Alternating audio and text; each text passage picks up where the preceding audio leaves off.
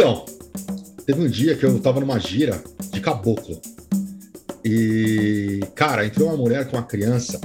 Assim, cara, a gente já viu, tipo, adulto com encosto, tá ligado?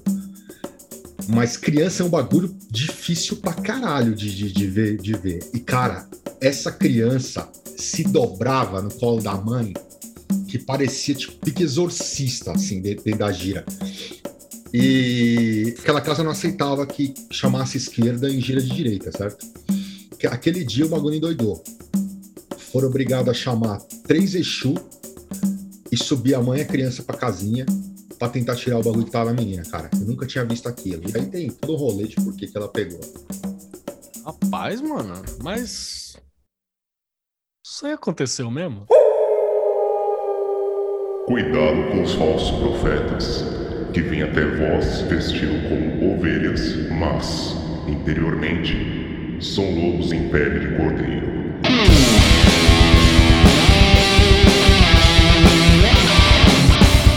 Saudações, galera! Estamos aqui em Pele de Cordeiro, podcast oficial do Lupus em Fábula. Eu sou o Cris Dornelles e hoje não acredite em nada do que você ouvir. Os meus cúmplices são Fussa Mitre, Marcos Keller e Rodrigo Grola. E a gente vai conversar sobre as nossas práticas mágicas, da onde que a gente vem, como é que a gente chegou até aqui. Segue com a gente, galera. Antes de começar, cara, Posso cantar um sambinha aí? Porque, porque, pra quem não sabe, a gente está gravando hoje, a gente não sabe que dia vai sair oficialmente o podcast, mas hoje é 23 de abril, é dia de Ogum. Então, vou acender velas para São Jorge, a ele eu quero agradecer. E vou plantar comigo, ninguém pode, para que o mal não possa então vencer. Hoje é dia de vela vermelha, galera. Mas senta o pau aí, aí meu. Sim, Queima as velas que hoje é o dia. Com as armas de Jorge. Jorge é da Capadócia. Salve Ogum, Ogum é meu pai. A gente começa o podcast falando, não acredite em nada do que vocês vão ouvir. Realmente, acreditar que o Grola tá cantando samba é realmente a parada meia louca, né? Dá uma, uma confusão. Eu tô impactado com o óculos aí. Ele tá parecendo o Dave Bautista no filme do novo do Zack Snyder, assim, com óculosinho e tal. Bom, galera, a gente tá no primeiro episódio do, do Pele de Cordeiro, pilotão. Estamos né? sem pauta, sem nada, para falar um pouquinho sobre as nossas origens, as nossas, as nossas práticas. Talvez é um dos poucos episódios que a gente vai, vocês vão ver nós quatro ao mesmo tempo, só para explicar o Pele de Cordeiro. O Pele de Cordeiro vai ter host rotativo, então a cada semana estaremos pelo menos dois de nós e convidados, e um dia um rosteia, o outro comenta e por aí vai, certo? Então a gente já tinha esse projeto há alguns anos, na verdade. O Lupus em Fábula surgiu para ser um podcast e acabou virando. Antes de ser um canal, né? Acabou virando um canal no YouTube.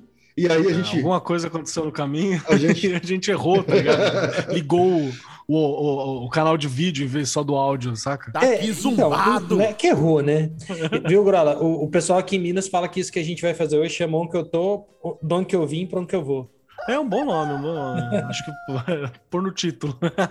então nós rebatizamos, já que né, Lupus em Fábula, então nós colocamos, a, estamos em pele de cordeiro, certo? E.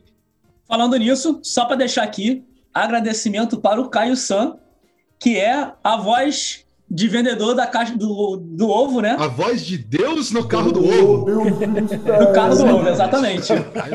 voz de Deus no carro é do isso ovo. Aí, que gravou a, a aberturinha pra gente. E aí, pessoal? Por onde a gente começa? Ah, tu, tu, que tá, tu tá falando, né? Então Ué, começa por tu. Começou, começou com tu. Eu quero propor uma quero, coisa. Quero assim. fazer uma proposta indecente. Eu quero fazer uma proposta. É, a gente vai ter interação com o pessoal do chat nesse momento que tá aqui. Então eles podem mandar dúvida. E o que a gente faz? A gente, a, a gente tem que organizar. Se vai ser primeiro. Como começou? Primeiros anos. Pode dividir em primeiros anos, onde me perdi no caminho, onde estou hoje. E aí a gente pode fazer, fazer rotativo. Primeiros anos meu, teu, teu, teu, do pessoal que está aqui, né, do Rodrigo, do, do do Christian. A gente dá essa volta, aí vai para Né? Meio do caminho, aí faz mais uma rodada Boa. e aí Boa. vai pro onde tô hoje, dá mais uma rodada. Essa é a minha proposta. E aí a gente abre pro pessoal fazer as perguntas, né? Ah, moleque! Aliás, só pra comentar, né? Se é a primeira vez que você tá vendo, a gente, você tá vendo aqui o nome da gente agora, né? Tipo, se você, se você tá vendo isso pelo podcast, provavelmente isso aqui já foi cortado. Mas tá aqui o nome da galera. Se você é a primeira vez que você tá chegando aqui no, no Lupus em Fábula, ou por algum motivo, primeira coisa que a gente tem que dizer é bem-vindo. E como a gente, como o Chris falou, a gente tá todo mundo em pele de cordeiro, então não acredite em nada do que você ouviu hoje. E se você quer participar do chat, apoie-nos em catarse.me barra lifhod, L-I-F-H-O-D, e assine o nosso canal no YouTube. É isso aí. Exato. E eu acabei de lembrar que eu não tô gravando porra nenhuma aqui. Ai, eu não ouvi isso. Você tá, né, Grola? Eu tô, ok. Ah, então foda-se. Ainda bem que eu não tô gravando, então foda-se. eu tô também. E aí, quem abre? Quem conta a história do, do começo do Paranauê? Vamos dividir em quadros, então. O Keller faz a vinheta agora do quadro início Não, do, não precisa do de vinheta, de nada. Já começa. Eu acho que tem que ser o Cris. Ele começou falando, deixa É, então vai, aí, Cris. pô. Ah, muito bem. Muito bem. Pegar o amiguinho que tem medo do microfone, né? Quando tudo começou, é, eu fui criado em uma família muito eclética. Define eclética. Eclética no sentido de que não existia uma, uma é, biciclética. Não tinha uma fronteira entre é, entre religião católica e, e umbanda. É, a gente ia à missa e saía da missa e ia para o terreiro de umbanda. Então, para mim não tinha, nunca teve essa diferença. Tem muita gente que fala, ah, eu quando eu descobri tinha preconceito, tinha isso aquilo, eu não, não sei o que é isso, porque na minha família isso sempre foi assim. Meus avós incorporavam, minhas é, tias, sempre tava, a gente sempre, sempre teve envolvido nessas coisas. Isso é da onde, Cris? Na boa. Não sei, você, mora em Minas hoje, né? Mas você não É. é de Minas, né? Não, não, eu, eu nasci no Rio Grande do Sul, eu morava em, morei até os 11 anos em Cruz Alta, no Rio Grande do Sul. Bacana. É, entre idas em- ao CTG, à missa, a gente também ia no terreiro de Umbanda. É, acreditem, eu já usei bombacha, mas não tem fotos. O incêndio na casa da minha mãe foi providencial. Mas manda aí. Quando foi que você começou a se, a se envolver com as paradas mais espiritual, assim? Então, aí, é, de infância nunca tive nada disso, assim, de, de, de compromisso, sempre fui muito, muito livre, né?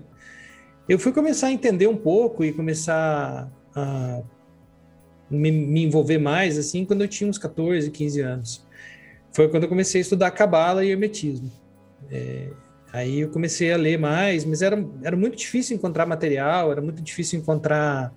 é, vamos dizer assim, fontes confiáveis né, de, de, de material. Você encontra sempre coisa muito enviesada, né? E eu passei muitos anos sem me envolver diretamente com nada, justamente por querer encontrar uma fonte que não fosse enviesada. Até um dia que eu entendi que isso não existe. Todas as fontes têm viés, né? Você precisa escolher um ou saber filtrar, né? E aí e aí foi isso, eu comecei a me envolver mais, comecei a estudar hermetismo, comecei a frequentar alguns centros de Umbanda, me batizei na, na, no terreiro, frequentei durante uns... Mas nunca assim, é, nunca, nunca deixei de ser um frequentador, nunca fui um... Nunca incorporei, nunca participei das giras, eu ia lá e nem combinar eles direito eu não fazia, ficava, participava do, do rolê como audiência mesmo. E sempre foi muito bom, sempre foi muito interessante. Teve altos insights que saíram dessa, dessa, desse tempo e tal. Bom, o começo é isso. Daqui para frente eu já dou um salto que vai fora das- desse quadro. Show de bola, show de bola. Quem é o próximo? Senhor Cussa? Eu? Cursa Mitre. Ok. Cara, é, acho que, tipo, essa história de... é, o sincretismo no Brasil é tão grande, né? Que essa parada de sair da igreja católica e ir pro terreno de Macumba é uma parada, acho que, relativamente comum. Até os padres fazem. É, tipo isso, né? E, cara, eu passei por esse tipo de coisa também, até porque eu eu acho que eu fui um pouquinho mais além, porque eu cheguei a ser coroinha durante um tempo. Ah, eu quero foto disso, cadê? Eu também quero. É, já que não tem a foto do, do Chris de Bombacha, por favor. Ma- Mandem Porra, não, fotos. é- Fotos Eu acho que Coroenha. Cara, eu duvido, eu duvido alguém achar uma foto do Cussa Não, sem pior que barba. Eu tem, tenho, cara. eu Tem, tenho, foto, eu tem tenho. foto minha sem barba. O pior é isso. O pior é que essa ninguém. Essa provavelmente, ainda bem que a minha mãe não tem internet, mas, tipo, tem foto minha com máquina zero, velho. Isso, Ah. e sem barba. E isso, isso era pior. Uma bola de Mas, bilhar, né? basicamente. E basicamente aí também o, o que aconteceu de certa forma é que, tipo, é, eu, eu tive muito essa questão de, de- desse sincretismo, né, é, durante muito tempo.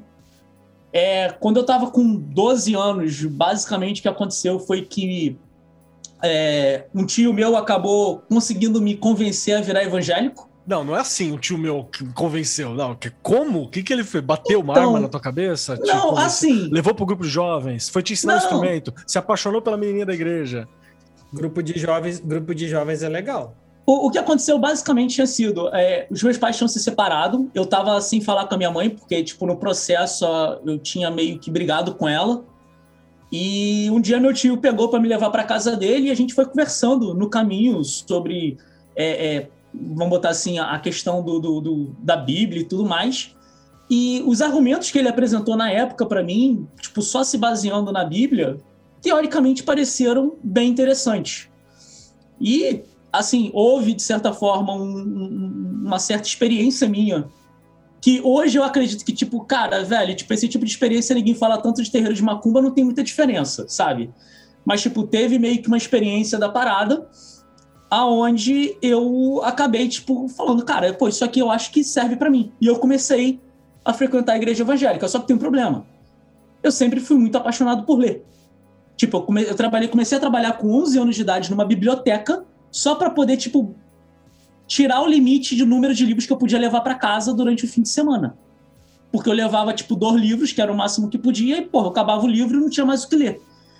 E nesse processo que aconteceu foi que eu comecei a estudar pra caralho. Então, tipo assim, eu, eu trabalhava, eu era porra, um moleque de 12 anos que tinha um trabalho onde, pô, na época, tipo, a gente tá falando de, vamos botar aí, 2000 mais ou menos, 99, 2000, aonde, porra, eu tinha, tipo, 80 reais por mês, e naquela época 80 reais era dinheiro pra caralho, sabe? E, tipo, esse meu dinheiro era praticamente comprando livro pra poder estudar e entender um pouco melhor aquilo ali que eu tava querendo me propor a entender.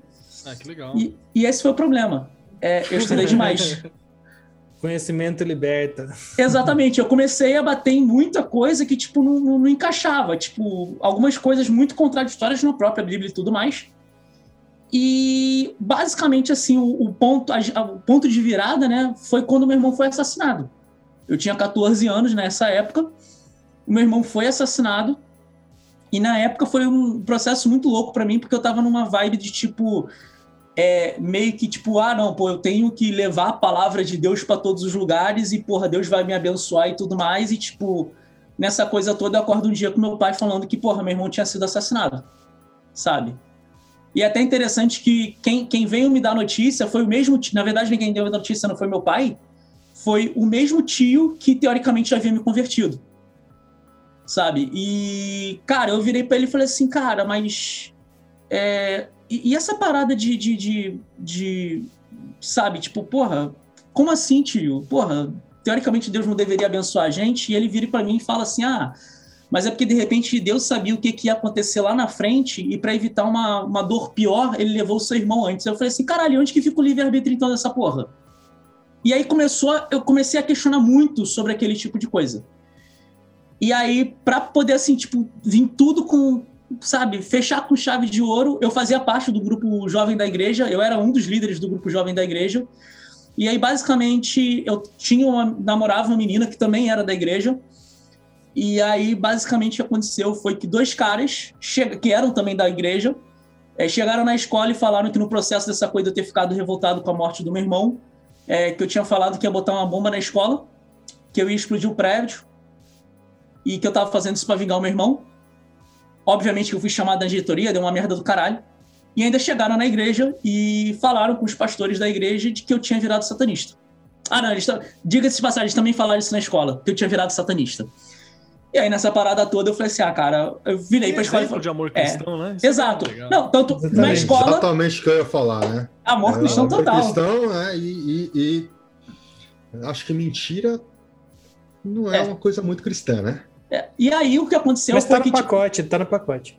na escola, eu falei, olha, eu vou sair da escola, porque se eu continuar aqui, o que vai acontecer é que eu vou encontrar com esse maluco no recreio, eu vou enfiar a porrada nele, vocês vão me suspender, eu vou pra casa e vou ficar suspenso por uma semana, na semana seguinte eu vou voltar, eu vou dar de cara com ele de novo, eu vou encher a, a cara dele de porrada de novo. Então eu vou sair da escola.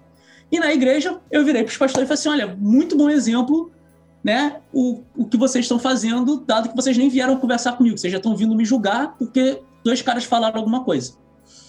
E aí nessa coisa eu saí, tanto dessa igreja quanto dessa escola. E na outra escola que eu fui, eu acabei encontrando alguns amigos meus, assim, que eu, tipo, tinha uma certa amizade, mas nada próximo. E aí um dia, os caras me aparecem com um livro falando sobre Wicca. E aí eu comecei a olhar aquilo e falei assim, deixa eu dar uma lida nessa porra. E comecei a ler. Eu falei assim, caralho, tipo, porra, parada muito mais interessante, tipo, porra, tentar cuidar da natureza, porra, tentar, sabe? Ficar bem com você mesmo e foda-se os outros, essas paradas e tal. E aí, nessa parada toda, foi onde que virou a chave pra mim. E aí começou o estudo desse tipo de coisa. E aí a gente vai depois pro próximo coisa. E já que eu que tô falando aqui, eu já vou puxar aquelão. Como é que tu começou nessa parada, velho?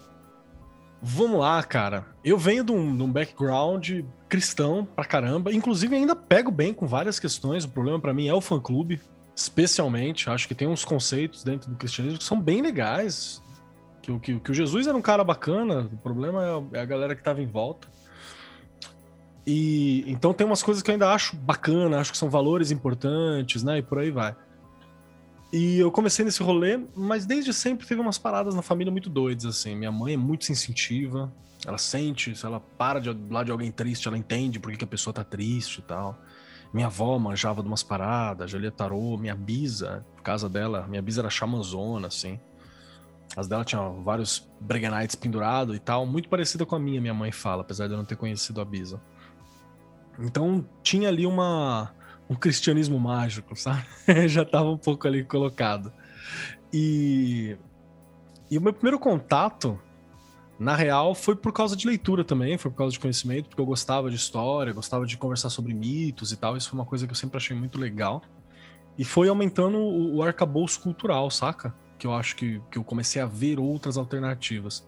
Hoje, o meu, meu tesão da parada toda é ver olhares diferentes, assim. Eu piro olhar outros pontos de vista, outras ideias de ver a realidade. É nisso que eu acho caralho. Me aparece com uma coisa de, não, é assim, é assado, eu já fico meio assim, assado pra você. Calma aí, que tem um, né, um universo de possibilidade nessa porra. E aí, determinado momento, eu fui aprender a ler, a ler, a ler tarô. Aprendi com uma, uma, uma senhora que tinha uma feira na frente da minha casa, em Mauá.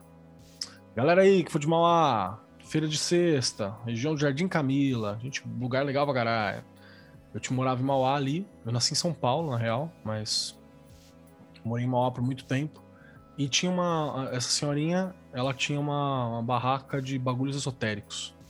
Então, o primeiro contato com o Lenormand foi lá, né? Com o baralho de Lenormand, o famoso, abre aspas, gigantescas, tarô cigano. Foi, foi lá, meu primeiro contato com o Rider White, que era um mal feito, sa- sabe? Desenhado por cima, assim, num papel zoadaço. Tipo o que eles lá. vendem hoje em umas edições nacionais, hein? Tipo esses aí, cara. Tipo, esses- acho que era esses, inclusive. Tá lá, 15 anos atrás, não mais, porra. 16, 17 anos atrás, eu já, já devia estar lá. Eu me lembro muito de um tarô egípcio, também, que ela teve um tempo que tava lá, que acho que vinha na revista, na banca, assim. Era, era um tarô normal, os caras desenhados também, meio, meio cagadinho. E ali eu aprendi várias paradinhas conversando com ela, o rolê das pedras, o rolê não sei o quê, e ali aquilo abria a ideia, né? Pra não ficar numa ideia fechada, né? Meu grande tema com o monoteísmo é o rolê de que ele é uma verdade única, então só existe aquilo. E se aquilo só é verdade, o resto automaticamente é mentira, e a mentira pra essa galera tem pai. Né? Então você, você arregaça toda a possibilidade, você fragmenta o mundo, cara. Você pinta tudo de cinza, isso é foda. Abraço pro João Dória, que pinta a cidade de cinza. Então é meio tenso, saca?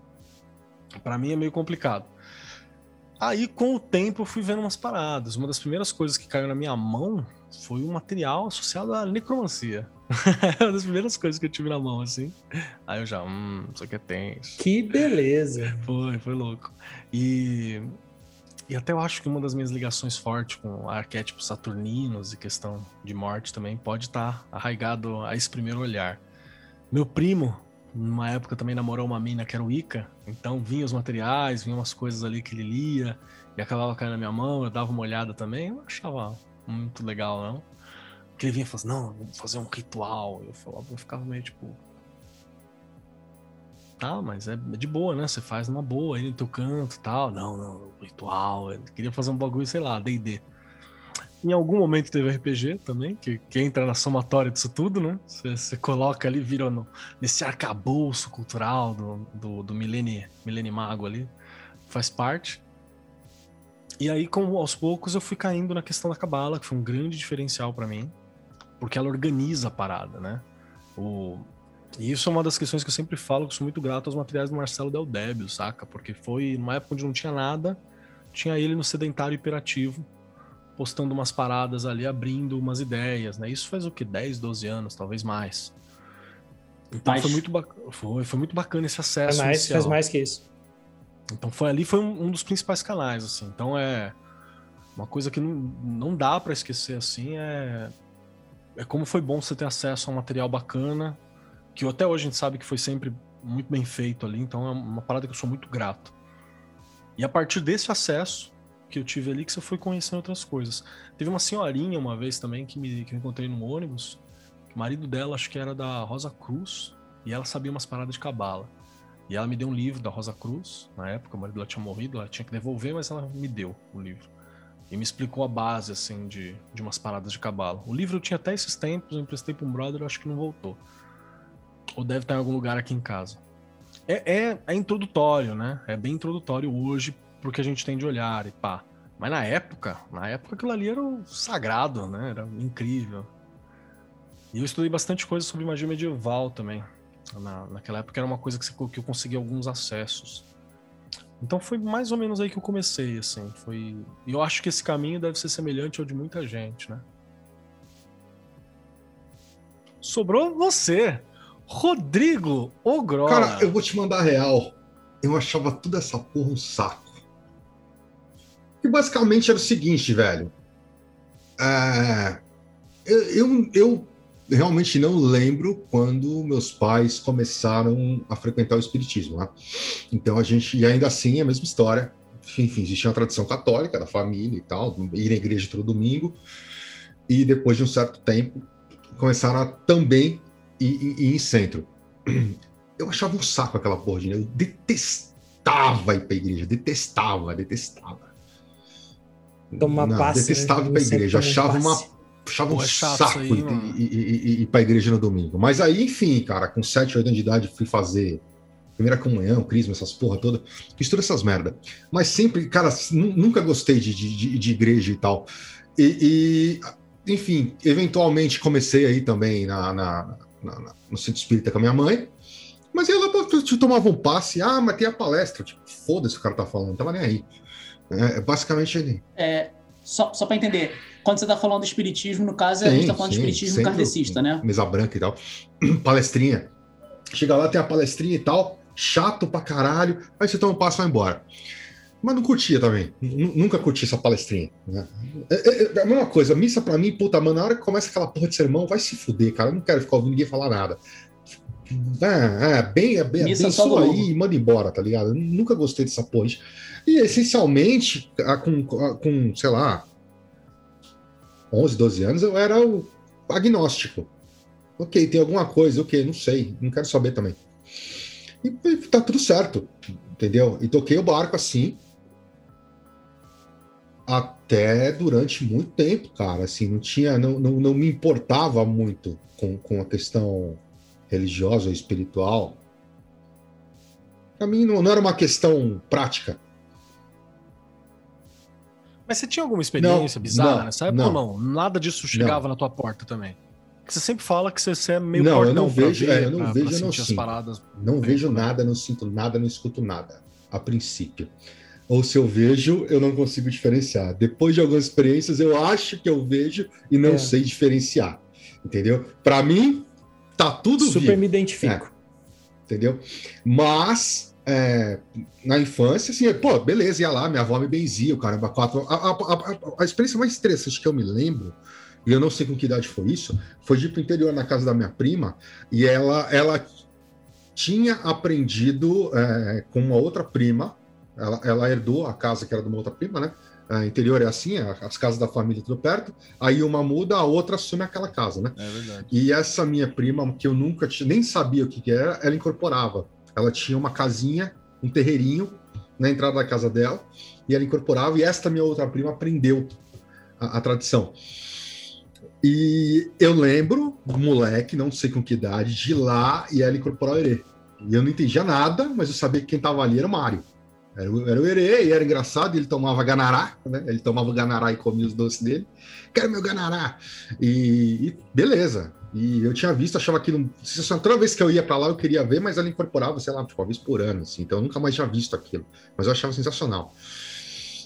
E eu não sabia, nem sabia que aquilo era um banda. Eu sabia que ele ia lá, que tinha casinha, que tinha as plantas, tinha uns riscos no chão, e que ele ia lá e vinha. É, ia Você lá e de repente acontecia tava aquilo o Mário ali, ali. né? Era isso que eu sabia.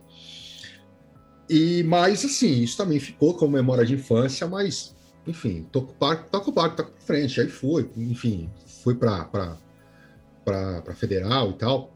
E eu lembro que eu tinha um brother na Federal que ele, na época, ele não fala, mas hoje eu tenho quase certeza que ele era da FRA.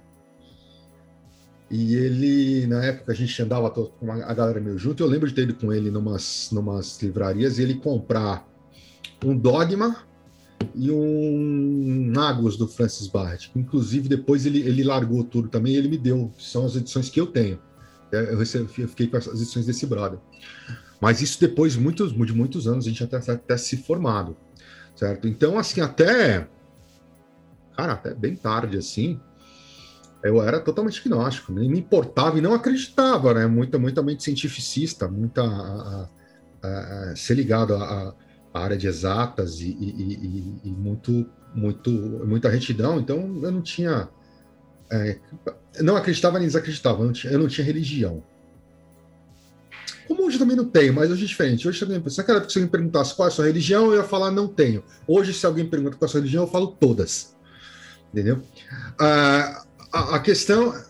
Sim, É porque tem uma diferença também de ter É uma oito religião sim, prática né? sim, espiritual, mas eu não né? tinha nem prática. Tá, ok, qual é a prática? Você cresce com a tua mãe mandando você rezar antes de dormir. Então, se você tá até uma determinada idade, você reza.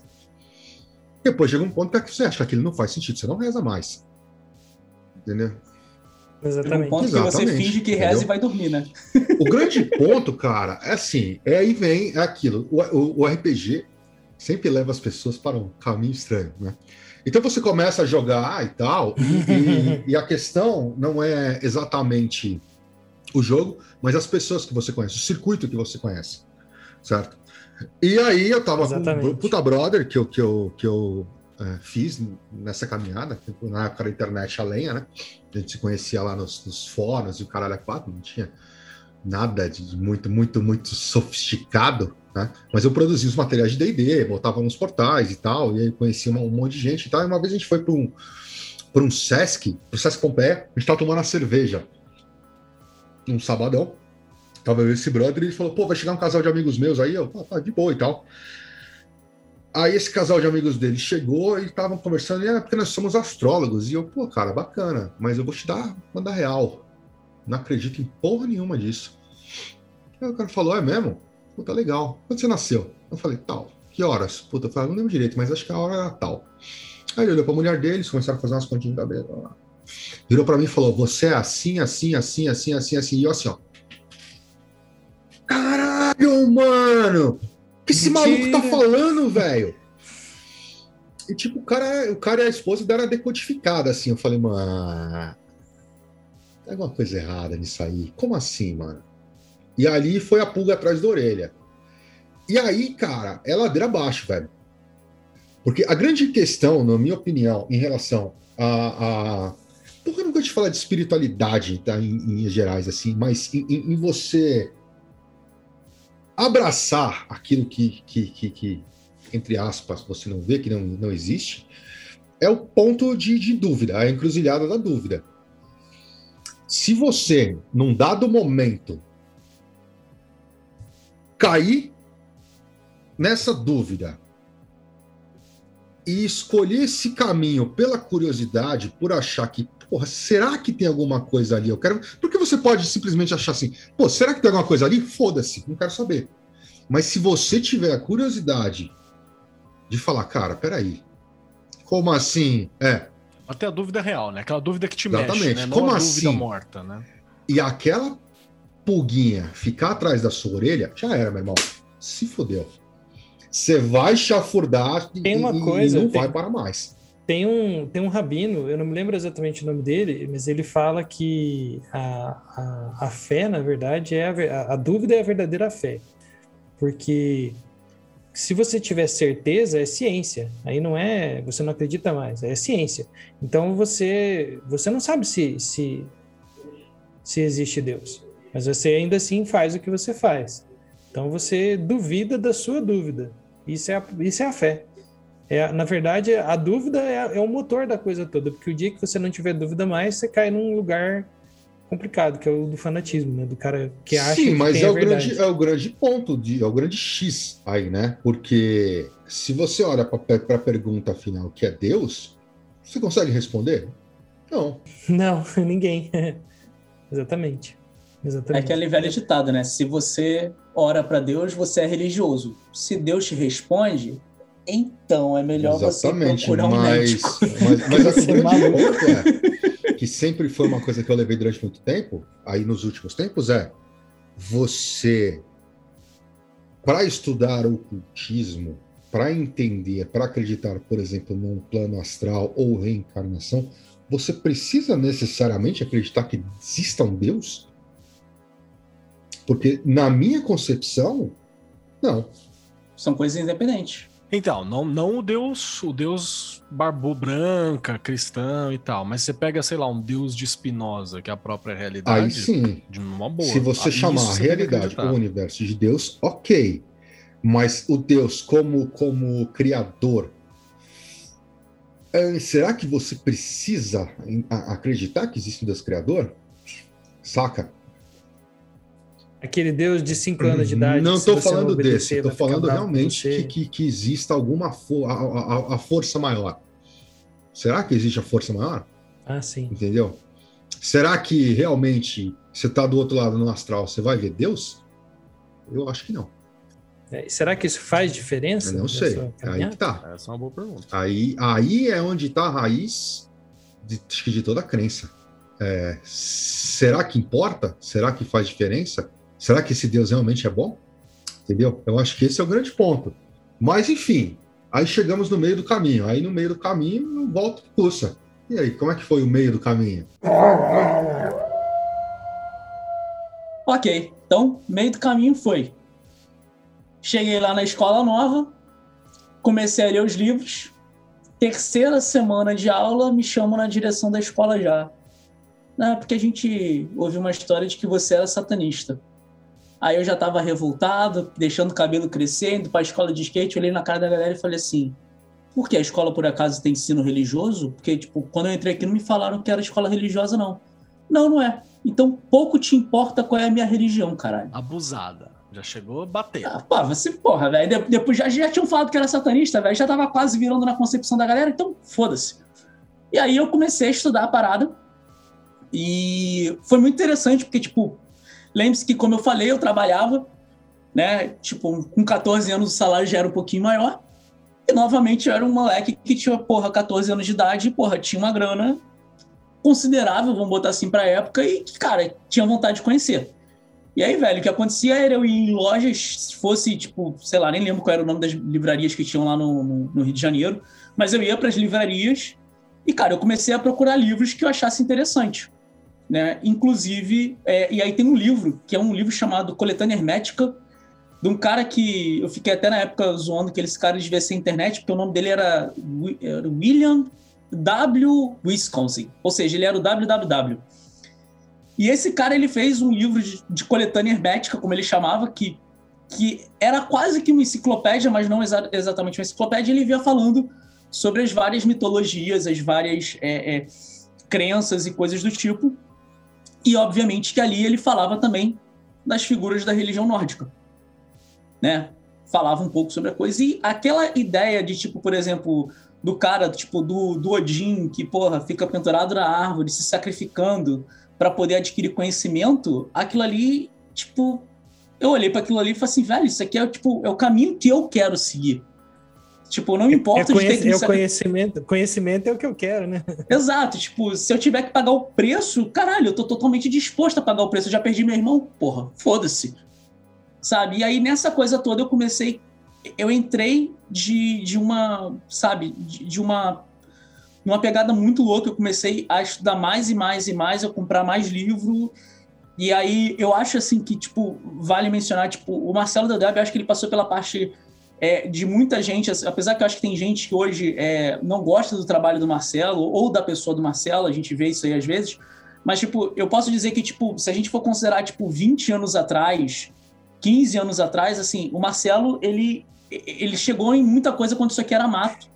isso né? aqui era tudo mato, eu ia falar isso, isso agora. Aqui era, isso aqui era tudo mato, e, tipo, ele lá com o sedentário imperativo, ele, porra, acabou é, é, incentivando muita gente a começar a pesquisar muita coisa. Então, tipo, acabou que ele foi porta de entrada para muita gente, seja através do Sedentário Imperativo ou através dos livros de RPG dele que ele tinha do, do Trevas, né, da, da editora Diamond.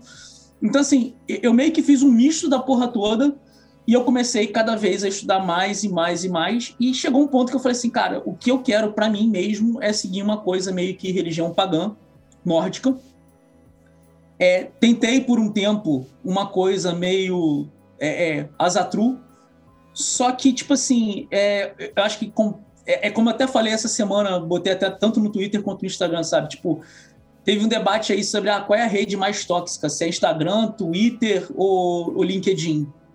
E, cara, eu falei, cara, qualquer rede social tem capacidade de ser tóxica, tóxica porque, caralho, é feito de pessoas, sabe?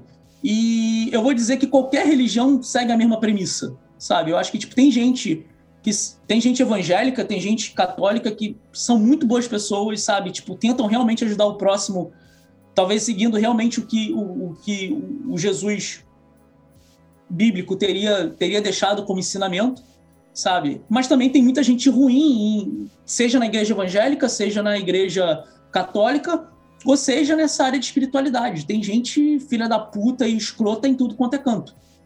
Então, tipo, eu tive, infelizmente, uma experiência muito ruim com a galera que se denominava Azatru, sabe? E o que acabou me afastando totalmente. E eu falei assim, velho, tipo, eu acho que eu entrei meio que naquela premissa de, tipo assim, cara, a minha religiosidade é eu comigo mesmo e com aquilo que, teoricamente, eu considero como algo maior. Seja o nome que eu vou dar para isso. Eu não preciso de pessoas para isso. É. E aí, nessa porra toda, eu falei assim, cara, quer saber? Foda-se. E fiquei estudando na minha, e tipo, tô já nessa brincadeira desses estudos há basicamente, aí vão botar quase 18 anos, né, nessa, nessa brincadeira. E. E aí eu acho que, tipo, já é o ponto pro próximo bloco. Que é o momento atual que a gente está, porque, tipo, é basicamente intervalo. É, é, estranho falar assim, mas o meu intervalo entre, tipo, o momento que virou a chave até o momento atual é simplesmente isso. É eu, tipo, pegando e tentando ler e conhecer o máximo que eu posso pelo meio do caminho para chegar no ponto que a gente está hoje. Show. Joga pro próximo, então. Beleza. Então, vamos lá. Cris, como é que virou a chave lá? O que aconteceu no meio do caminho? Então, no meio do caminho. Tinha uma pedra. Tinha uma pedra. E eu tropecei. é, no meio do caminho, eu estava cada vez mais envolvido com, com, é, com, com coisa de umbanda, com terreiro. E comecei a chamar uma, uma senhora de mãe de santo, que era minha mãe também e comecei a querer me envolver nessa. Não era minha mãe física, minha mãe, minha mãe de verdade, mas comecei a chamar essa senhora de mãe também. E, e de repente eu percebi que eu estava entrando num caminho onde que é, eu estava eu estava seguindo cegamente orientações de uma pessoa em nome de uma coisa que eu não conhecia, que eu não via e que eu entendia ela como sendo a representante, né, disso. E o estalo para isso foi um dia que eu não fui num, num evento que tinha e a minha não ida lá me desqualificou perante uma, um, um pessoal. Mas foi muito interessante porque eles me deram uma coisa que talvez eles não nem imaginassem, que foi a liberdade, né? Que, que foi por isso a pergunta que eu falei pro Grola, né? Acho que o que você precisa parar para observar, às vezes, o que que isso, qual, qual, é, é a diferença que isso faz no seu rolê, né? para você. Tem o pedágio céu, né? Essa galera que isso. tá no pedágio é sempre embaçado. Né? É, e aí, quando, quando eu percebi isso, eu me afastei. Eu me afastei, eu comecei a ler muito, já estava mais envolvido com o hermetismo, tinha algumas coisas da Umbanda que não fazia tanto sentido mais. E de repente eu percebi que isso que o Grola fala é muito verdade. É, tem verdade na Umbanda, tem verdade no Espiritismo, tem verdade no cristianismo, tem verdade em quase todas essas religiões que a gente conhece, né? A verdade está por ali, ela está diluída, né? A questão é o povo do pedágio, como diz o, o Keller. E, e aí eu me afastei de tudo, de tudo mesmo. Eu não, eu faz, fiz muito parecido com o que o curso está falando. Eu não segui uma mitologia, uma mitologia nórdica, é, nem uma mitologia cristã. Mas como eu vivia numa família que tinha certas práticas, é, no centro espírita, a, a, minha namorada na época era da, da igreja católica, queria casar na igreja católica, queria ter todos esses, esses ritos, eu ia no fluxo, sabe? Mas para mim não fazia menor diferença. Não fazia mesmo. Não a religião, mas como é que eu vou explicar? Eu eu tentei me focar muito no, no, no, no conhecimento. É engraçado, é, a gente a gente anda junto há tanto tempo, né? Nós quatro, né? E aí quando a gente fala assim, você percebe que realmente existem. É, eu vi o curso contando o rolê dele. É impressionante como existem certas semelhanças assim que nunca foram ditas, né? É, teve, um, teve um dado momento onde, para mim, o conhecimento era o que mais importava. Então, é, eu estudei eu estudei num colégio de freiras, é, freiras salesianas, e a altos rolê nessa escola. Tinha a escola tinha um, um como é que chama aquilo? Um piso de vermelho, aqueles verdes encerados, sabe? E as mulheres enceravam aquela porra lá com uma, uma bola de ferro assim com um negócio. E aí um dia eu entrei de skate naquele negócio assim, risquei aquilo no meio. É, acho que é, se, se você for hoje lá na escola, deve estar até hoje o risco daquele, daquelas rodinhas. Mas é... E era uma escola muito chata, cara, porque tudo que você fazia, você... o castigo da escola era te mandar pro... no fundo da escola tinha um convento. Então o castigo que você tinha na escola, elas te mandavam para a casinha das irmãs que ficava na clausura. Aí você chegava lá, elas abriam uma, uma cortininha assim, tinha três, quatro freiras, assim, rezando, um silêncio, parecia que elas estavam rezando numa tumba, assim, tinha uma grade entre você e elas. É, e aí você, você, entrava lá, elas fechavam a porta e você ficava ali. Aí se você falava alguma coisa, uma delas virava. E você ficava 25, 30 minutos lá dentro, parecia que tinha passado seis então, meses. Você tentou tirar o pau para fora e rebolar assim, cara?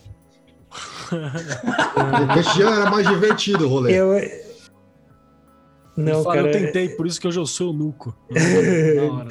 eu, eu até pensei uma vez nisso, mas eu achei que ia ser pior, que eles podiam mandar para onde ficavam os padres daí, né? Aí eu achei melhor não. que tinha dos padres também, tinha o convento das freiras e tinha dos padres do lado. Era uma era assim, era escola, convento das freiras, dos padres e a igreja, tudo num quarteirão. E enfim, foi um rolê muito interessante, mas teve um momento que o conhecimento era a única coisa que importava.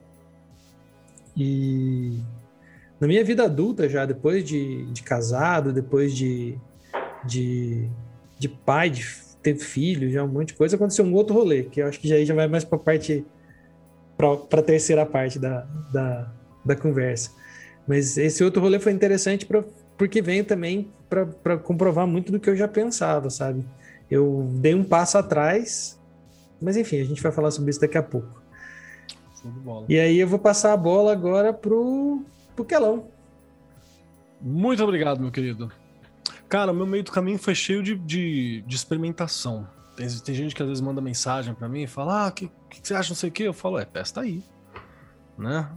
Aí ela, ah, mas eu não sei o quê. Eu falo: Não, mas tem que testar. E, tipo, foi, foi cheio de experimentação. Fiz um monte de experimentação. Né? Com o que, que eu achava que funcionava, o que, que eu achava que não funcionava, o que, que podia ser, o que, que não era. Eu testei com várias coisas, várias formas, várias paradas. Tem uma história que eu já contei em algum canto por aí, de uma, uma puta meditação que eu fiz, que eu resolvi. Olha o rolê, né? Cabala é legal, é. Eu aprendi a fazer projeção plano mental, né? Que é visualização e tal. É um exercício simples, mas é bacana. Dá pra fazer? Dá. Aprendeu a fazer? Aprendeu. Cabala é da hora, é. Aí eu, antes de Prometeia, eu fui querer explorar os locais, né? E aí tinha um lugar chamado Conhecimento. Falei, esse lugar deve ser legal. Eu vou no lugar do conhecimento. E aí foi uma das projeções mais doidas que eu fiz, assim, e foi desgraçada, né? Curiosamente, eu sempre brinco que depois de visitar um teco de Daat, eu voltei com. Eu descobri, eu, eu descobri que eu tinha labirintite, assim, de nascença. Pesquisa mostrou o seguinte: Obrigado. É, eu tinha uma labirintite assim de nascença e nunca tinha dado um efeito, ou se deu foi muito simples. Depois você acha que falar com Deus ele não responde ali. Respondeu, chama a Google. E, e aí eu e na minha cabeça eu faço uma associação entre os casos, mas eu sei que na realidade não precisa ter. E eu sei que não precisa operar pela realidade algumas coisas também. Enfim. Então foi muitas experimentações. Foi experimentações com rolê de xamanismo que eu já tinha naquela época. Foi experimentação com rolê de magia do caos, que na época nem era a magia do caos que a gente conhece hoje, né? Era fazer sigilos, era outras coisas. Tem alguns livros do período que eu acho que são bem bacanas até hoje, assim. Foi, foi juntar conhecimento, foi desenvolver prática e tal. E a minha prática sempre foi bastante, bastante filosófica também, bastante mental. E eu vou, de, de novo, prática mental, porque muita coisa eu não tinha como fazer fisicamente. Não tinha grana também para fazer. Não era nem questão de que eu não queria, tá ligado? É que não, não tinha grana para comprar as paradas, não tinha, não tinha um amigo que me ajudava a ter acesso, né? A muita coisa. Então não tinha como ter uma vela, eu tinha que comprar, eu tinha que arranjar uma vela visualizada, né? Não tinha como ter um, um, o ponto para o exercício da vela, às vezes, eu tinha que fazer com um ponto na parede. Então, às vezes eu vejo uma galera, pô, mas eu não tenho tal coisa. Eu falo, mano, não precisa de porra nenhuma, na real. Saca? A única coisa que você precisa é baixar o aplicativo do MindEye, ou se você quiser, você pode assistir os vídeos ditos pelo, é, né, narrados pelo Grola para poder treinar seus exercícios. Se você não conhece, no canal do Lupus em Fábula, YouTube barra Lupus em Fábula, tá aí. Com certeza, se tivesse MindEye nessa época, ia ser muito foda, cara. Ia melhorar até no RPG, tá ligado? Uhum. Esse, é o, esse é o Mind Eye. Então foi fazendo muito teste no meio do caminho, assim, foi vários testes. E eu conversar com muita gente, esse tesão que eu tinha por ver outros olhares, né? Aí chegava na escola, meu melhor amigo era um mano macumbeiro. A mãe dele era uma mãe de santo muito louca. Um dia ela contou umas histórias bizarras, assim, umas paradas que ela via também. E aí o outro mano era testemunho de Jeová. E aí o outro mano era do sei lá o quê. E a outra mina, o pai era, era sacerdote Wicca de Coven, saca? Tinha umas, umas, uns rolês desse jeito, assim, que começou a atrair, começou a, a, a, juntar e a trocar ideia. E aí você vai aumentando no olhar, né? Você vai aumentando a percepção. Eu preciso lembrar de dizer também que dentro do rolê cristão que eu sempre estive, é, era um cristianismo muito racional, também, de coisa de estudo, de seguir preceito histórico e tal. E além de ser uma parada muito racional, tinha umas, umas coisas doidas. Tipo, ver gente com um capetão e, e ver uma mina magrela levantar um banco de igreja é uma parada bizarra, tá ligado? Você vê a mina magrelinha catar o banco e fazer assim, ó. Ficar olhando e falando, nossa. Então tinha umas coisas assim que despontavam às vezes que dava uma uma quebra no meu conceito de realidade também. Então isso era importante. Mas o meio de caminho foi muito, muito descobrindo coisa, descobrindo literatura, praticando muita coisa sozinha. E tem ainda uma, uma outra questão, que foi chamar a gente. Comunidade para mim sempre foi muito importante. Então, no, no, no grupo de jovens da igreja, a gente já estudava com preceitos é, de tarô, preceitos de outras coisas, assim, pela galera que tava ali. E bem normal, uma boa, nunca teve problema, nunca foi uma separação para mim. Foi mais ou menos nessa época que eu trombei, por exemplo, o Will, que é um conhecido de muitos ambientes que eu tô. O William foi um cara que ele.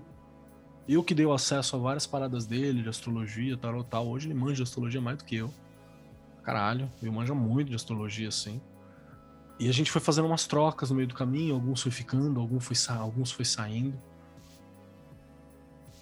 Mas essa sede, tá ligado? Da curiosidade que o Grola levantou e que o Chris alimentou ali, acho que ela foi importante, né? Porque foi, fui galgando questões, galgando espaços, olhando olhares diferentes. Telema pintou e eu fui dar uma pesquisada qual é que era. Fui tentar ler o livro da lei numa época que eu não conseguia. Tinha um livro da lei bem legal também, que era um livro chamado Livro da Lei para o Povo Suplicante, que era uma tentativa de explicar o livro da lei. Você acha até para download isso aí. Era muito bacana, foi por ele que eu consegui sacar alguns conceitos também nessa época. Então foi, foi indo. E um- uma parada que me marcou muito é, foi o livro Psicomagia do Jodorowsky, numa época. Porque eu sempre tive uma vez, uma veia artística muito foda, assim. Hoje eu nem tenho mais esse livro, que uma, uma ex-namorada deu bonde. Podia devolver, né, Tina? Vacilo. Pô. Tá bom. Aí, o que aconteceu foi o seguinte: é, esse livro tem uma proposta. Jodorowsky ele cabe mil críticas, assim. O tarô do Jodorowsky é um- uma outra parada, não é o tarô normal, ele tem uma outra interpretação. O cara é pirado no, no rolê dele. Mas ele segue um caminho que eu acho muito interessante. Que ele, ele não esquece os, os preceitos materiais, científicos, a parada toda, assim. Pelo menos tenta não. E é muito telúrico, muita coisa da Terra, muita coisa de fenomenológica, de interpretar aquilo que está acontecendo na realidade, muito conto. E ele tem essa- esse lado místico, prático e artístico. Isso pra mim foi tudo, porque aí a minha prática ganha outro brilho. Aí a minha prática de aula ganha outro brilho. Aí eu faço do meu trabalho uma parada dessa. Aí eu, eu uso o meu trampo burocrático e chato para lançar sigilos que ou quebrem isso ou que se alimentem disso. Eu começo a usar o ambiente para realizar tudo, realizar isso. Faço uma par de projetos, de processos de quebra particular de paradigma através de, de ba- bagulho de arte. Então eu pinto uma parada com determinado material com o intuito de fazer uma mudança em mim. E eu faço uma paulada de testes, assim, uma paulada de coisa, de, de, de quadro, de, de trilha, e, e eu vou inventando atos. Isso também. E eu vou inventando atos que são mágicos, assim, coloco aquilo que tá ali do lado e tal, e eu ofereço. Então, por exemplo, vocês não estão vendo, mas tem um quadro que está sendo apontado por um dos membros nesta mesa aqui, ali do lado. É, esse quadro foi uma forma também de firmar parte da minha relação com a, com a- com a questão nórdica. E nada mais justo do que ser dado para quem vivencia essa parada, saca? Então, tudo isso para mim sempre foi uma parada de teste. É, que, é aí que eu fico puto quando aparece aqueles ritos, sabe? Faça isso, faça aquilo, faça aquilo outro. Eu "Mano, você mão." precisa- Nossa, não, eu quero morrer. Você precisa da intenção, sacou? É a intenção que é a parada e você tem que, que ser alfabetizado. É importante você ser alfabetizado. Que é pra você entender a intenção, o sentido e preencher com aquele teu corpo simbólico. É isso que eu acho que ele é importante. Ah, então você não faz? Não, eu manjo todo o processo do, do rito clássico. Essa é a parada. Eu não, eu não ignoro que o clássico existiu. Eu só quero tornar ele meu, a minha participação ali. Então esse meu meio foi muito teste. E como todo bom teste, você toma muito no cu. Mas assim, muito. Então, tem algumas coisas que até hoje eu carrego. E nem uma das paradas que foi o desejo de uma vida interessante. Né? O desejo de uma vida interessante movimentada. Eu fiz um rito pra essa merda, já bani uma parte, mas tem coisa que virou parte da vida, né? Os caras que convivem comigo sabem que tem acontece umas paradas que eu falo, mano, por que, cara? Eu só põe a mão na cara, por quê? Tem que resolver essa parada. Então eu, sei lá, vou dar uma aula hoje, pisca uma hora depois eu tô dentro de uma delegacia conversando com o delegado por causa de motivo XYZ. Saca? Eu tô aqui fazendo uma coisa, pisco uma parada. Rola um tô trocando- D20, rola um D20, cai É. em um. Dado de aleatoriedade, é isso mesmo. Tô aqui conversando uma parada com o cara, pá. E Isso aí, esse na verdade, fala- se chama magia caótica. É, é magia É. caótica. Tem- É isso mesmo. Tem um, tem um campo de magia caótica em volta. Aí, de repente, eu pisco o olho. Magia e eu- selvagem, é magia Magia selvagem selvagem. nome. pisco o olho e eu tô num esquema com o cara exorcizando. né?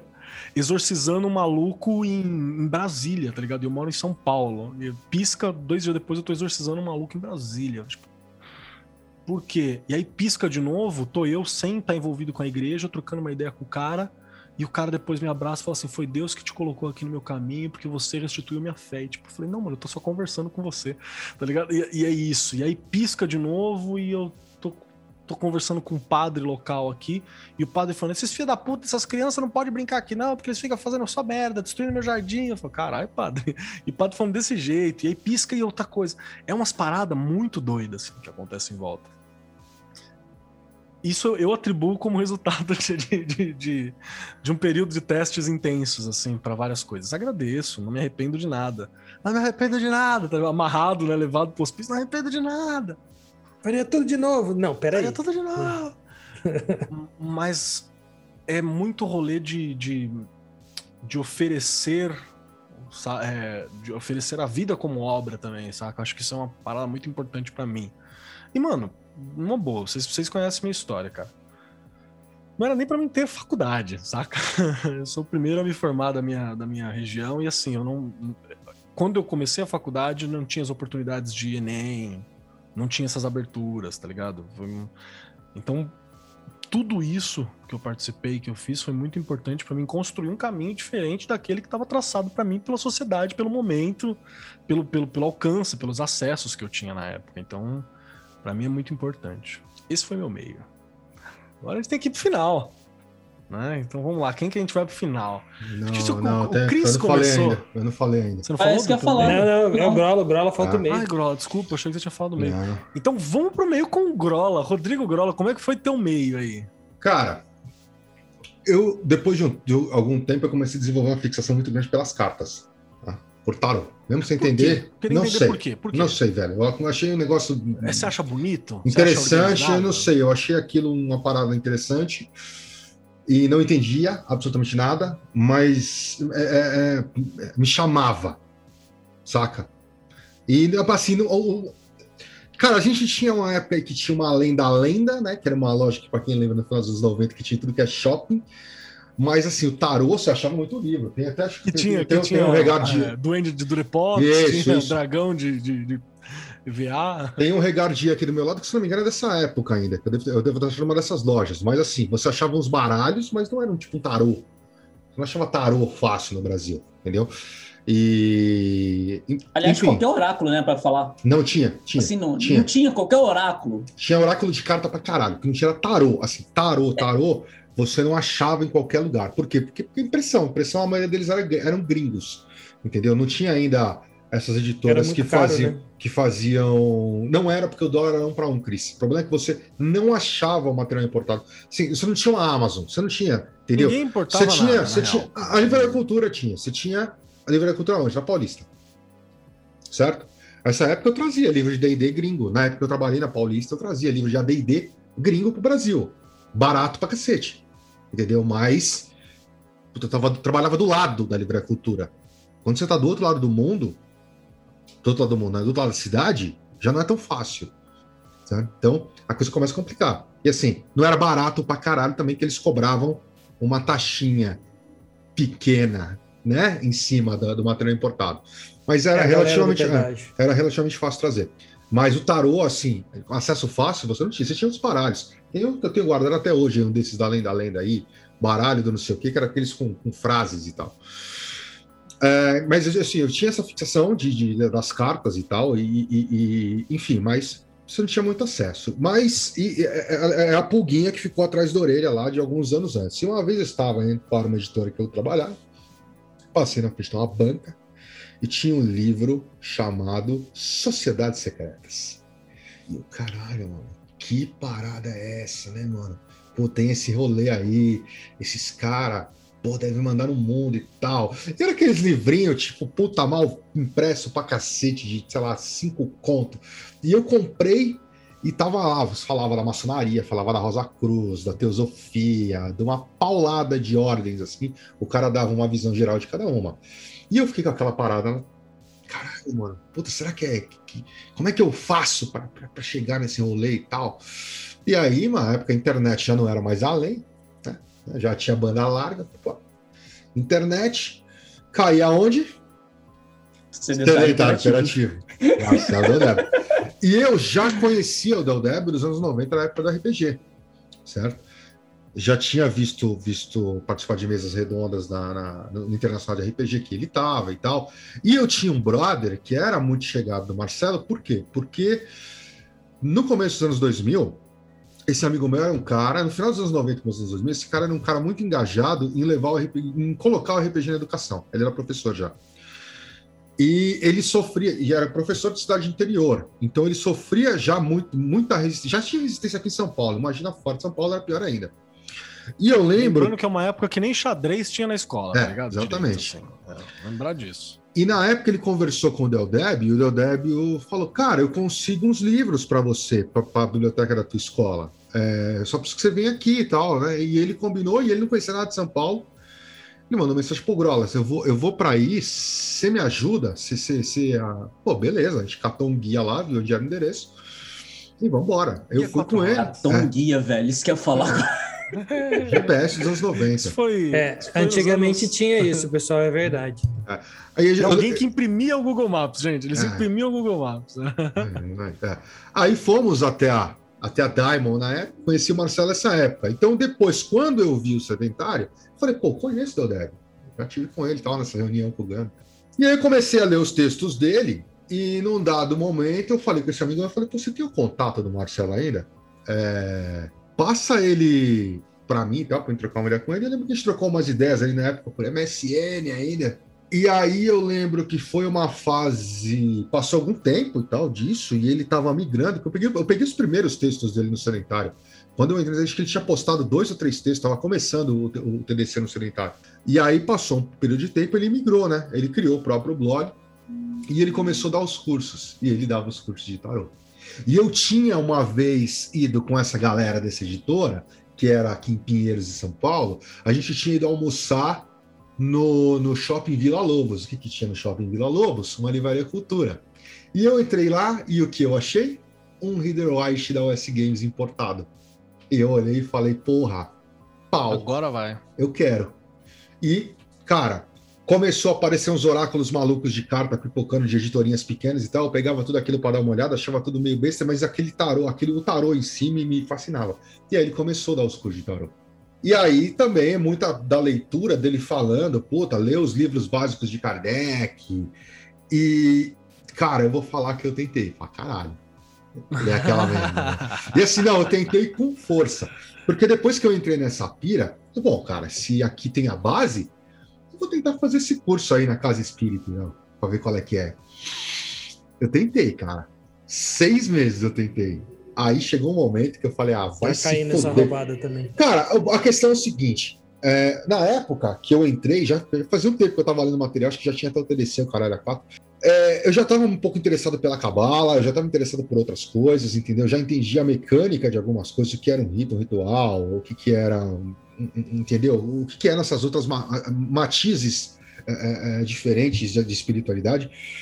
E quando você cai no centro espírita, é um troço absurdamente engessado, entendeu?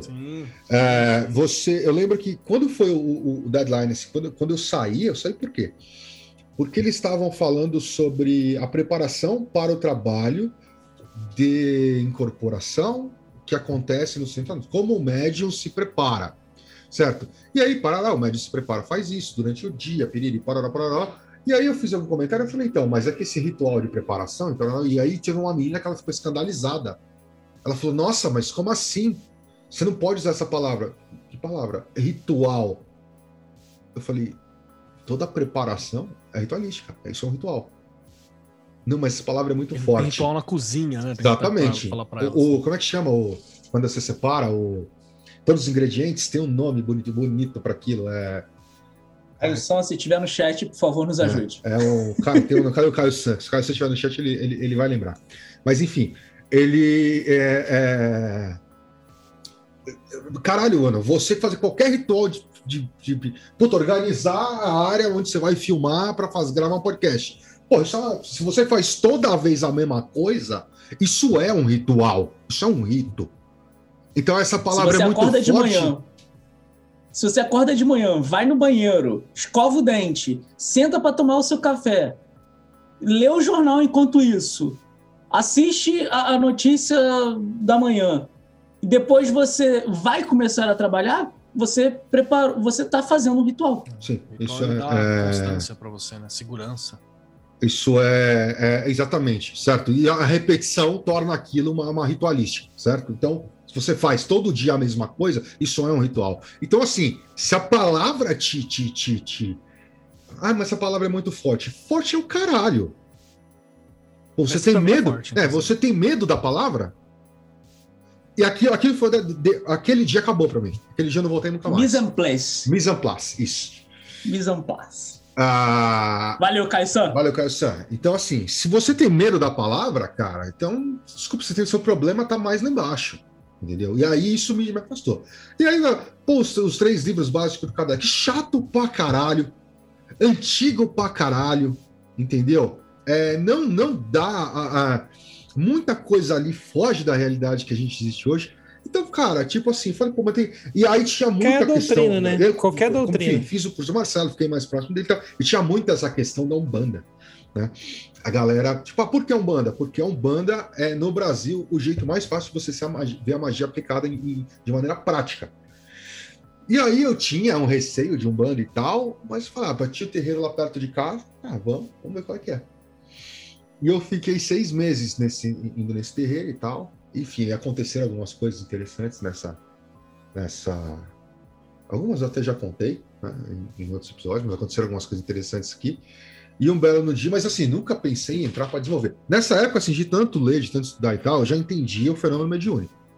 Todos. É, deixa eu só fazer um comentário aqui rapidinho, Grola. Desculpa te cortar.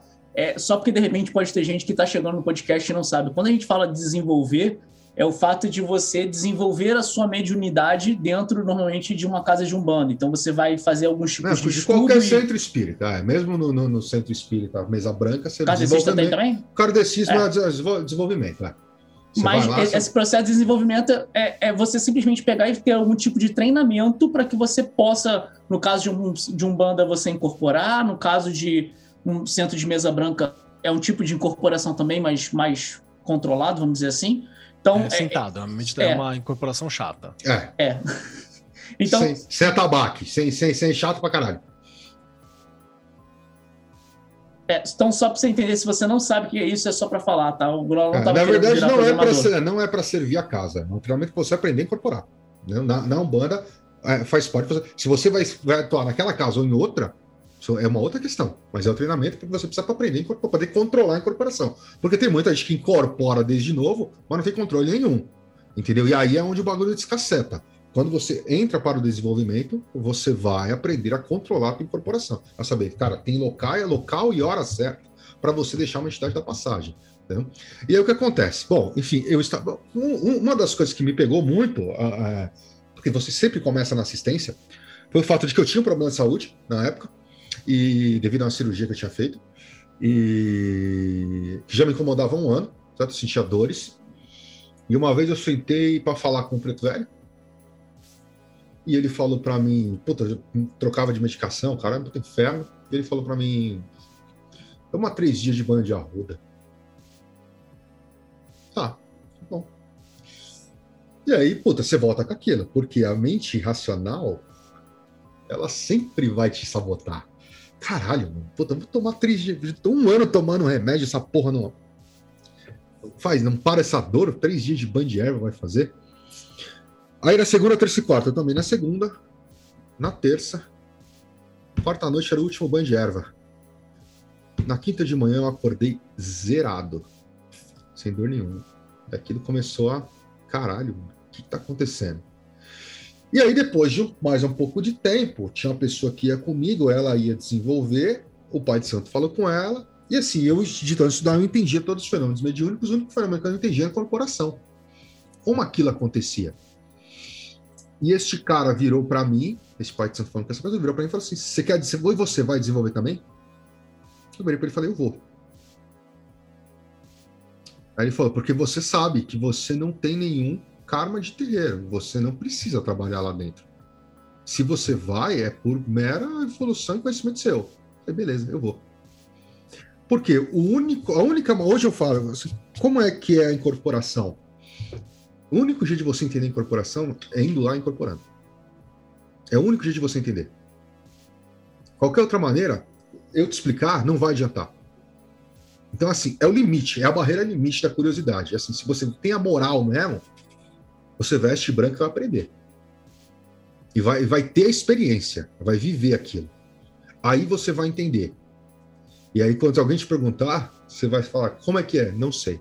Entra lá e tenta, e faz. É o único jeito. Certo? Então, é, ali começou a minha vivência na macumba. Entendeu? E aí. E aí o Grola aprendeu a vela preta. É. aí é que o bagulho descacetou, porque aí foram anos e anos e anos desenvolvendo e, e, e visitando outros terreiros, vendo, é, vendo outras visões de, de, da Umbanda e tal, entendeu? Conhecendo de Candomblé e as outras religiões de matriz afro, para entender como aquele fenômeno acontecia dentro da Umbanda e como ele se diferenciava nessas outras matizes, entendeu?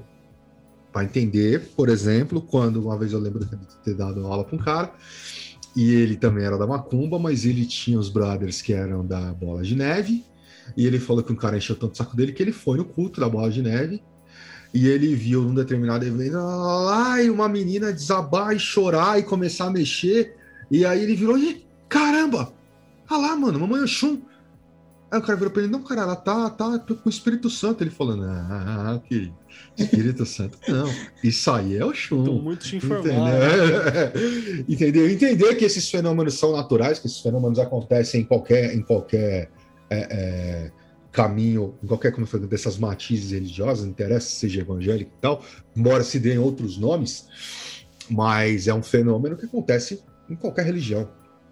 Certo? Então, foi, foi aí vem a caminhada seguiu por alguns anos.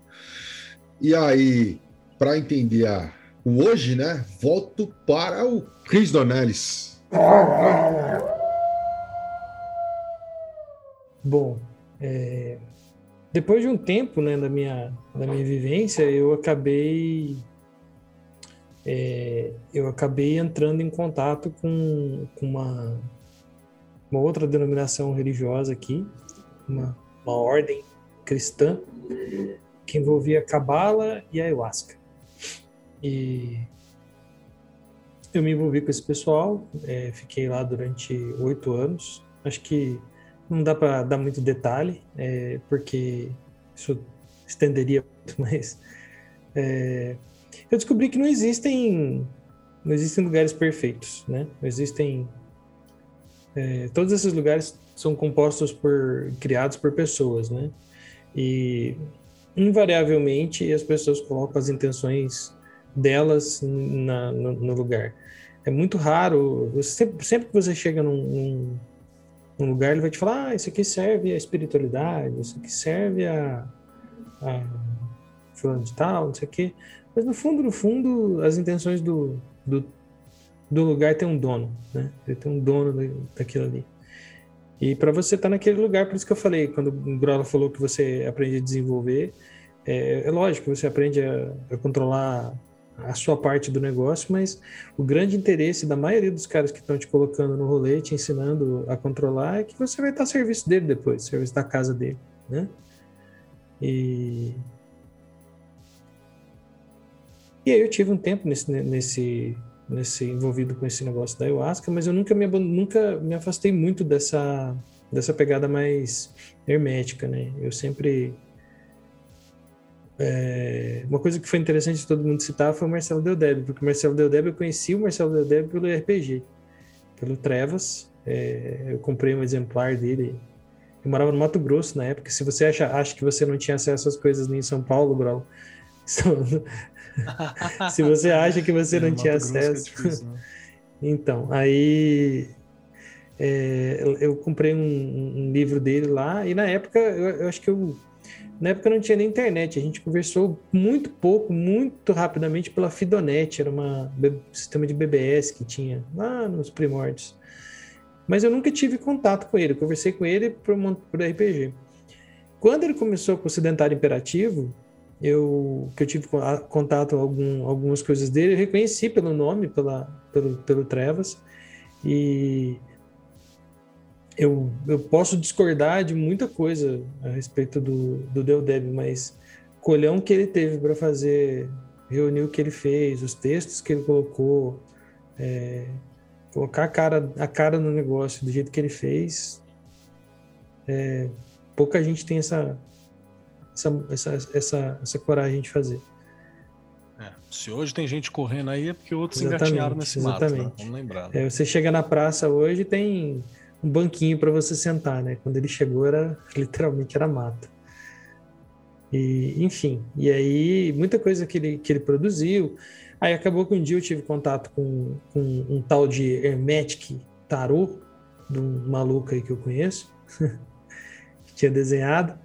E eu chamei esse cara pela internet uma vez, falei, pô, eu vou fazer um negócio aqui, eu posso usar as imagens? Você lembra Não disso? lembro nada, mano. Não lembro nada, velho. Lembra, lembra, Não. lembra, lembra. Aí ele me mandou as imagens do, do, dos tarô que ele tinha, do Sephiroth Homer. Na época tinha escrito Mayhem nas imagens, hein? Foi as primeiras imagens que eu usei no aplicativo lá que eu fiz na época. E, e dali pra frente, é, da- dali pra frente só pra trás, né? é, estudando cada vez mais, se envolvendo com as práticas, entendendo muito, muito disso que o Keller falou, essa, essas experimentações, né? Hoje você você você percebe que é, o que o, que o Kusa o Kusa estava dizendo ali de tudo que você faz é um ritual é exatamente isso, cara. Você percebe que na verdade a, a vida é um ato mágico, né? E aí você você começa a olhar para suas suas ações, para quem você é, e aí quando você se lembra daquele conhecimento, daquelas coisas que você ouvia lá atrás, ah, mas o Cristo falava isso, ah, fulano falava aquilo, e aí você percebe que aqueles ensinamentos, na verdade, eh, eles eram muito mais simples e muito mais íntimos do que do que do que um- uma igreja suntuosa, cheia de coisa faz parecer, né? Era muito mais simples, né? Então, é, é isso, é tentar andar com, com a alma leve, né? Com, com o pé firme.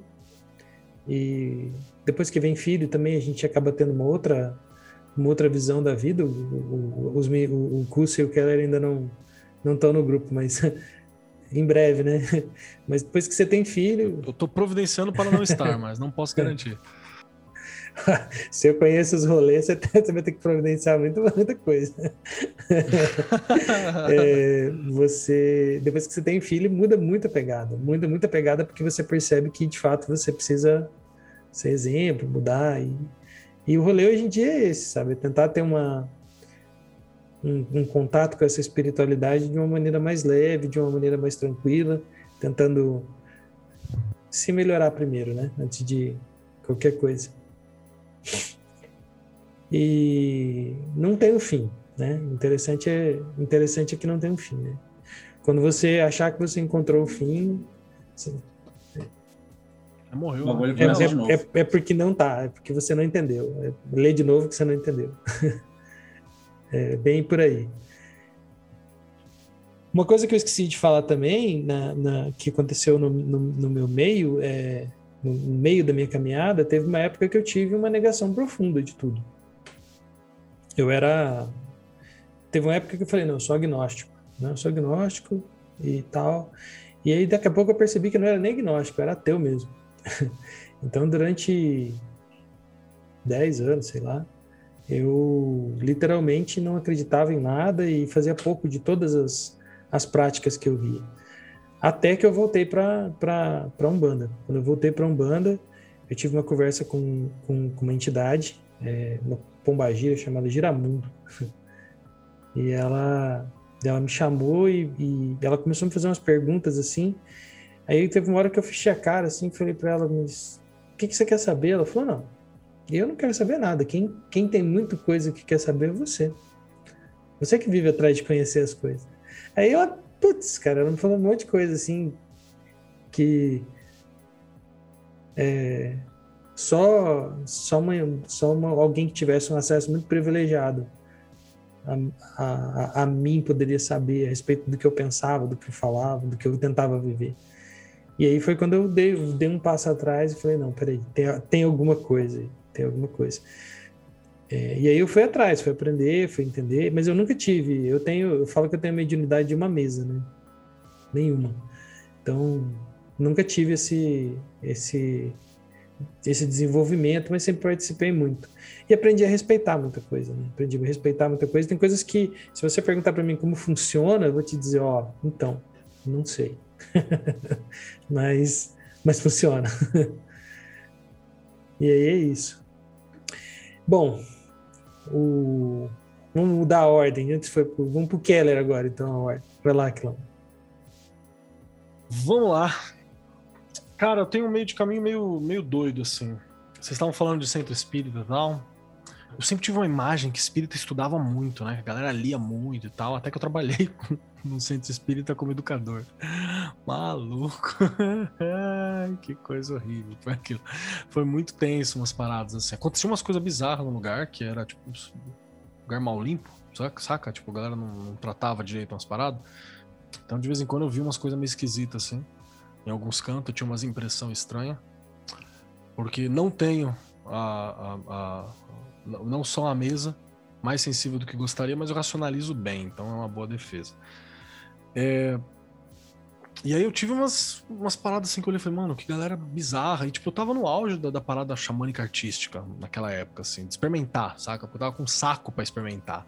Então qualquer atividade que eu fazia com a galera, eu botar pra fora mesmo. Põe pra fora aí que você tem pra botar pra fora e construir uns bagulho bizarro, fazer umas coisas doidas, tudo era rito fazia uma organizava a galera para fazer um, um, um, conclave assim tinha uma fazia umas danças meio tribal com a molecada era uma doideira assim eu tava tava, tava no rolê do teste mesmo assim de testar muita coisa tudo no meu anonimato e com o meu grupo a galera próxima assim que se relacionava comigo e tal tudo numa boa acho que o primeiro cara que eu fui trocar ideia assim fui tornar público eu conversei primeiro com o. Acho que foi o Grola. O Grola foi um dos caras que eu conversei. Não lembro nem que contexto que a gente trocou uma ideia. Foi uma coisa do Myren, eu acho. Eu não lembro onde foi que a gente conversou. E foi uma das, das proximidades que tem. Depois eu fui, acabei trabalhando com a galera do podcast, né? Fui para falar de. para falar de, de, de, questão mais histórica e do, do conhecimento histórico que eu tinha sobre as questões esotéricas, né? Mas ainda num rolê de entretenimento, saca? Era um rolê de entretenimento. Apesar de ter uma prática e tal, era um rolê de entretenimento, não era nada desse tipo. E foi aí que você começa a ter umas, uma. A, a, brincadeira fica um pouco mais séria, né? Porque começa a aparecer gente para trocar ideia contigo, você começa a ter uma demanda, né? Você tem umas, umas respostas, algumas coisas para dar. E eu sou muito grato a esse caminho, inclusive, porque foi ele que me propiciou os contatos maravilhosos que eu tenho hoje. Pessoas que são minhas amigas pessoais, vocês, são meus brothers pra caralho. Pô, tem, a gente tem história pra caramba aí correndo o caminho. Isso não ia rolar se eu não tivesse ido pra esse lado. É, me propiciou sair da realidade que eu tava imerso, manja? Me propiciou viajar, me propiciou conhecer lugares, ir para Minas com o Cris, ter umas experiências muito bacanas, ser recebido na casa dele. lutar contra uma tempestade com curso. então tem umas coisas assim aleatórias ainda que mantém. É, então tem umas, umas, umas questões que são, são muito interessantes, né? E aí eu chego no meu atual, eu acho que na minha prática atual, é uma coisa que eu acho importante. É... A minha prática principal hoje, ela tem um, um viés xamânico ainda, muito forte. A minha prática teórica, ela é voltada para a questão da cabala, porque eu acho que a cabala hermética ela organiza os conteúdos muito bem, muito bem. Então ela é o meu, meu arquivo principal, ele está associado às questões da cabala hermética, as amarrações, as questões todas. Fui para a vida acadêmica, estudar magia, essas paradas dentro da academia, a partir de uma visão simbólica, claro, porque é o espaço que você tem. Sempre me senti muito cético com várias paradas, assim, mantenho. Então, às vezes chega alguém na mensagem e fala: Ah, eu vi uma parada, ouvi não sei o quê. Falei, beleza, marco médico e usa esse símbolo aqui saca? Ah, mas tal coisa aconteceu. Eu falei, beleza, conversa com um psiquiatra tal, se pá, vai que, pra ter certeza. Mas faz esse caminho aqui. Banimento faz assim. Então sempre foi um, um olhar que eu sempre tive. E o outro rolê foi o próprio tarô, cara, que assim, é uma coisa que sempre teve comigo. Eu sempre estudei, mas eu estudava no meu ritmo.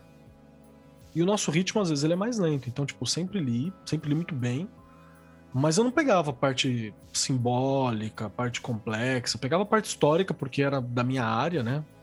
Sou da parte de história, pegava a parte filosófica, porque era, mas não era uma matéria de trabalho para desenvolver. Virou com o curso de tarô do Grole meu, assim. Que ali, é- inclusive, a gente já conversou sobre isso. O salto qualitativo nosso também, com relação ao tarô, foi monstruoso. Foi monstruoso, porque a gente se cobrou de atrás, a gente trocou conteúdo. Nada como dar aula pra, pra correr atrás dos bagulho, né? Nada, cara, nada como dar aula. É isso que resolve mesmo. E a gente teve saltos monstruosos, assim. Ontem mesmo eu tava fazendo tarô recreativo, que eu fui conversar com uma- um casal de amigos que eu não conversava faz tempo, né?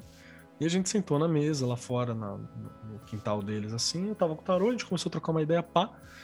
E, mano, fazia tempo que eu não conversava com uma pessoa que tava lá e, tipo, nem precisou falar nada, assim. Puxava coisas fantásticas e necessárias ali do tarô e tal. Então, pra mim, foi muito bom. E as experiências que isso me deu foi louco. Acabou que eu tô aqui, né? Num podcast, a gente conversa pra uma galera, uma quantidade de pessoas absurda. Gente que eu. Que inclusive eu me sinto. Não vou falar responsável, não é isso. Mas eu às vezes me preocupo até com a postura, porque eu sou professor, né? Então eu me preocupo com essa postura. Eu acho que tem mais gente me ouvindo do que deveria ter, ou pessoas de me ouvindo, assim, sabe? Do que é saudável uma pessoa falar para, assim.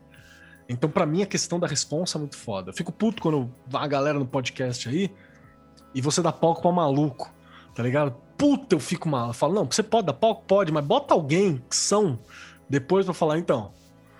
Esse cara é louco, tá? É por isso, é por isso que a gente falou aqui. Não acredite em nada do que você vai ouvir. É, é pra não ter essa responsa. Fala, Esse cara é louco. Porque, porra, dá palco pro terraplanista. Vamos, põe o terraplanista aí pra falar. Se a sua proposta é entrevistar qualquer um, por exemplo, põe o terraplanista. O terraplanista senta aqui, começa a falar uma parada, depois a gente vai lá e fala: ó, isso não existe, esse cara tá maluco. Isso é uma doideira. Isso acabou no- no- há 400 anos atrás. Dá, dá uma jujuba pra ele enquanto ele come, você fala, "Ai, mentira, mentira. É, é verdade, é verdade. Acalma o, o- o bicho. Mas hoje, pra mim, a minha questão de prática ela é muito xamânica. Tem questão da magia do caos ainda, essa prática da vivência. Eu tô estruturando a minha visão de xamanismo. Né? Estou sendo obrigado a fazer isso, inclusive, porque a gente tá fazendo caminhada xamânica agora. Então tem que pegar todas umas ideias soltas das minhas práticas assim e dar um fundo epistemológico pra eles, saca? Transformar eles em conhecimento. E se você está ouvindo isso pelo podcast e não sabe o que é o Caminhada Xamânica, o Caminhada Xamânica é o programa do Keller, onde ele fala sobre como está sendo essa caminhada no xamanismo dele. Então, se você está ouvindo isso pelo podcast, YouTube barra Lupus em Fábula, você vai encontrar lá, além do, do programa onde tem o Grolio e o Keller falando sobre tarô, tem o programa eu falando sobre runas, e agora a gente tem o programa do Keller falando sobre essa caminhada xamânica dele que ele está fazendo. Exatamente. E, e aí foi muito louco pra mim estar organizando isso. Eu já tenho pauta assim para uns 10 ou 12 programas pra colocar, que são os apontamentos. Eu tô afinando as pautas e alguma coisa, tô fazendo uns nós. Então esse tem sido o meu caminho hoje. Hermetismo para organizar os Paranauê, pra você ter uma organização simbólica que é importante pra caralho. Acho que pra gente entender o simbolismo na cabeça, pra você ter isso como ferramenta. Meditação e visualização, que é uma ferramenta que você vai usar. É é a única parada que nunca vão tirar de você tua taça, teu baralho, essas paradas todas nem sempre você vai ter. Agora, meditação, visualização é uma parada que você precisa ter para dar uma acalmada, para fazer esse processo de conhecer você por dentro. E tem uma coisa também que eu, que eu gostaria de falar pra galera, que é quando a gente fala aqui no programa que não acredite em nada do que você, do que você ouve, né, do que você lê, do que você vê aqui, é justamente, cara, porque nada é verdadeiro mesmo e, e muita coisa é permitida, tudo talvez, né? E você pode fazer várias coisas assim. É para você não se apegar a verdades absolutas, porque a nós mesmos aqui pretendemos apresentar vários olhares diferentes, às vezes olhares que a gente nem concorda. Mas faz parte do processo você ter esses olhares. Eu não tenho como falar que isso é uma mentira. Exceto que a Terra é plana, porque aí não dá, né? Aí é materialmente comprovado, aí é foda. Então a gente, a ideia não é dar palco para qualquer um, mas é dar palco para olhares, para verdades, para caminhos possíveis, né? Para outros saberes. Acho que isso que é importante. E hoje aí. Perspectivas. É perspectivas, são, são outros olhares mesmo. E, a, e para mim sempre tá trampando, né, cara? Criar conteúdo é uma coisa que a gente sempre amou, assim. Tudo é criar conteúdo. É, é raro a gente ter alguma coisa que a gente fala que não. que a gente faz que não olha e fala, pô, isso aqui vira um jogo, pô, isso aqui vira um quadrinho, pô, isso aqui é um programa, pô, isso aqui é um app, pô, isso aqui é dois app. Isso aqui dá dois, dois aplicativos, isso aqui. Isso aqui é tal coisa. O que a gente não tem é tempo e grana pra fazer tudo que a gente queria. Porque se tivesse os dois, maluco, vocês iam estar atolados de conteúdo, assim. Porque é isso que a gente faz, né? A gente faz conteúdo, né? Até por isso, eu deixo aqui novamente o agradecimento a todo mundo que é apoiador, a galera que está acompanhando aqui a gravação ao vivo, que, porra, apoia. E se não fosse por vocês, tudo isso que a gente está fazendo não teria como ser feito. Então, brigadão é todo mundo que está apoiando o nosso projeto no catarse.me barra. Se isso está acontecendo é por causa de vocês. E aí, basicamente foi isso, assim. Eu convido vocês a acompanhar nessa caminhada no momento aí, redes sociais, professor, podcast, a porra toda que a gente tá fazendo aí. E agora, deixa eu ver, para quem que eu quero ver o fim? Eu quero ver como é que tá o atual, né? O fim não é porque não acaba, mas como é que tá o momento atual do senhor Kusamitri. Senhor Kusamitri, como é que está agora? Tá frio o momento atual? Puta que... Ah, até, que tá, até que tá gostoso. Até que tá gostoso. Cara, é, o, o, assim, eu, apesar de eu não ter falado isso no meio, eu acho que é importante eu comentar, assim, tem, tem um processo, assim, que, que faz parte do meio final, que é nessa minha coisa de tentar encontrar minha religiosidade pagã, né, nórdica, eu basicamente comecei a entalhar pedra, mas antes disso, acho que tem até um ponto aí, antes que é, eu sempre gostei muito, eu sou músico, toco violão, guitarra, baixo, tenho noção de teclado, tem uma leve noção de como é que seria a bateria, mas o grande ponto é que em determinado ponto da minha vida eu comecei a trabalhar com áudio, né? Já trabalhei, inclusive, trabalhando como operador de, de, de áudio mesmo para bandas e show ao vivo. E eu comecei a entrar no mundo de podcast. É verdade. Você, vou, vou, vou, vou até adiantar aqui. Você está conversando com dois membros do primeiro podcast de esoterismo do país. Né? É Exato. E, e, e da América que... Latina. e, e, o grande ponto é que, apesar de eu não ter colocado isso no meio, porque eu acho que isso ainda faz parte um pouco, entre aspas, da gente, vamos dizer assim, é que, tipo, tinha um podcast no Brasil, o Conversa Entre Adeptos, que foi, como você falou, o primeiro podcast falando sobre espiritualidade. E eu cheguei no Conversa porque, tipo, eu vi que o Marcelo tinha participado de um episódio e eu fui ouvir e eu vi que tinha algumas paradas da edição que podiam melhorar e eu comecei, entrei em contato com a galera do podcast para falar sobre isso. E nessa brincadeira acabou que, tipo, o cara falou: ah, pô, você tem como ajudar a gente? Ah, tem, não tem problema nenhum. E eu comecei a editar alguns episódios pros caras. Só que, tipo, na coisa toda de eu editar o programa pros caras, eu acabei começando a participar de um programa, do programa, e nesse ponto, só para adiantar, porque o Grola provavelmente vai comentar sobre isso também, o Grola fazia parte do programa. É, ele ficava muito mais nos bastidores, né? É, apesar de participar de alguns episódios, mas ele ficava mais nos bastidores. E aí a gente acabou começando a trocar muita ideia, porque logo pouco tempo depois eu comecei um outro podcast que era falando sobre música. E aí, tipo, eu comecei a falar muito, trocar muita ideia com o Grola, porque, tipo, o Grola que fez o logo pro podcast. E aí, depois, se não fosse, como eu tava falando, tipo, eu comecei um processo de eu querer entalhar a runa, tipo, fazer set de runa, né, pra, pra, pra galera que, tipo, não tinha acesso a, tipo, porque não tinha muito lugar vendendo set de runa, principalmente em pedra. Ou você tinha que ficar naqueles mais simplesinhos, né? Tipo, eu tenho um que foi ele que fez. o, o diametista, né? Ou de, sei lá, turmalina, que era normalmente que a galera vendia, não, citrino. E, tipo, às vezes a galera queria uma parada diferente. Pô, eu quero minha hematita. Aquela e aí, tipo, brita. E aí eu comecei a fazer essa parada e novamente eu fui conversar com o Groll e nesse processo a gente começou a ficar cada vez mais e mais próximo até que chegou um ponto que, tipo, a gente começou a fazer parada junto. Tipo, às vezes ele tinha que fazer parada de sistema para desenvolver um, um, o designer para um site, mas ele precisava de alguém para poder desenvolver o site. Aí eu pegava, ele trocava ideia comigo, eu fazia e a gente começou a trabalhar muito junto. Até que em um determinado ponto, eu vou dizer assim, tipo, acabou que a gente falou assim, cara, o Grola que praticamente falou, cara, eu tenho a Rod Studio e, cara, vamos começar a trabalhar junto mesmo, de verdade? Eu falei, é, vamos embora. E aí, basicamente, é o momento em que eu meio que tipo, sou incorporado dentro da Rod Studio e a gente começa a desenvolver cada vez mais e mais coisa aí no processo. Adiantando rapidamente, assim, porque eu acho que o Grola vai contar essa parte da história é, depois. Essa parte ele teve em todas, né? Ele tem que contar é. a chegada de todo mundo. Exatamente. Eu, eu fui o último a chegar. basicamente o que acontece é que, tipo, a gente continua desenvolvendo uma cacetada de coisa. Obviamente que, tipo, é, a, a- não obviamente, mas infelizmente, na verdade, né, a Rod não é o único trabalho que a gente tem hoje. Tipo, to- todo mundo aqui tem, é, vamos dizer, trabalhos paralelos. É, no meio do caminho o que aconteceu é que tipo, eu tive a oportunidade de sair do Brasil, mas eu falei assim, caramba, eu quero continuar fazendo as paradas com a Rod. É, a gente já teve, a gente já fez jogo de tabuleiro, a gente já fez jogo de carta, a gente já fez aplicativo, a gente já fez site. É, é o que ela falou, tipo, se a gente tivesse dinheiro infinito, a gente, o que mais o que a gente faria era simplesmente desenvolver coisa para a comunidade. E nessa brincadeira toda, hoje eu tô na Inglaterra, mas, tipo, são meia-noite aqui e, tipo, ainda assim a gente quer continuar produzindo conteúdo. Então, o, o meu atual hoje é: eu tô do outro lado do mundo, tenho talvez mais comunicação, porra, com Grola do que que eu tenho com, com a minha mãe, isso é um fato, né? E, tipo, é- é- chega a ser engraçado. É quando eu não consigo falar com a minha mãe, eu mando mensagem pro Grola e falo assim: Grola, dá ligada pra minha mãe pra ver se tá tudo bem.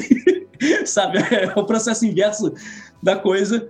E, cara, é, é- é criando essa coisa. Assim, hoje o meu rolê, ele tá, tipo, num ponto que, cara, eu tenho a minha prática da forma que eu acho que ela tem que ser, porque é como eu consigo me achegar, sabe, à minha espiritualidade. Então, tipo, hoje eu tenho a grande vantagem de hoje vir a- morar na cidade que, porra, descobri agora que é do lado de um dos parques mais fodas que eu já vi. Quer dizer, tem- parques com certeza mais foda, mas, tipo, pra quem veio do Rio de Janeiro, no meio da cidade de prédio, porra, tem um parque do lado da minha casa, tipo, cinco minutos de caminhada, um parque foda, onde, porra, se eu quiser, eu posso simplesmente chegar lá, sentar no chão e, porra, me conectar com os deuses da forma que eu acho que eu tenho que fazer. Então, o momento atual que a gente está, de certa forma, até numa situação louca de pandemia, se você está assistindo isso no futuro e a pandemia já acabou, sinta-se agradecido. Mas é um processo muito louco, sabe? Tipo, eu olho para trás, assim, a caminhada que a gente fez até aqui é uma parada que, tipo, eu acredito que a gente só é quem a gente é hoje por todas as paradas que a gente passou, seja elas boas ou ruins. Eu falo que se meu irmão não tivesse morrido, talvez eu nunca estivesse aqui fazendo esse podcast agora. Não que eu acho que a morte do meu irmão tenha sido boa. Ela é, às vezes ainda choro, às vezes ainda sofro pela, sa- sabe, sinto saudade, a perda dele. Mas aquele processo, a perda do meu irmão, a virada de chave, ela fez com que eu conseguisse chegar onde eu tô hoje e passar por todos os processos.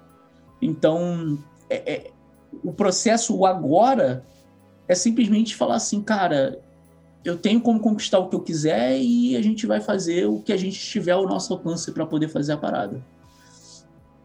E eu acho que, tipo, produzir conteúdo é uma parada que, tipo, tá muito na gente mesmo, sabe? Tipo, a gente, desde o início, a gente quis, até porque a gente não acha que, tipo, con- conteúdo, conhecimento, ele tem que ficar travado na galera. Eu acho que, tipo, conhecimento, ele tem que ser...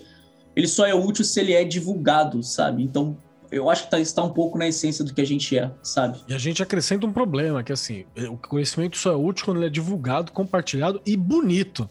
Que isso é que é foda, assim, que a gente não gosta de conhecimento feio, não. Tem que estar um infográfico bonito, tem que ter um aplicativo interessante, tem que ter uma parada estética, porque senão o Grola tem ataque do coração.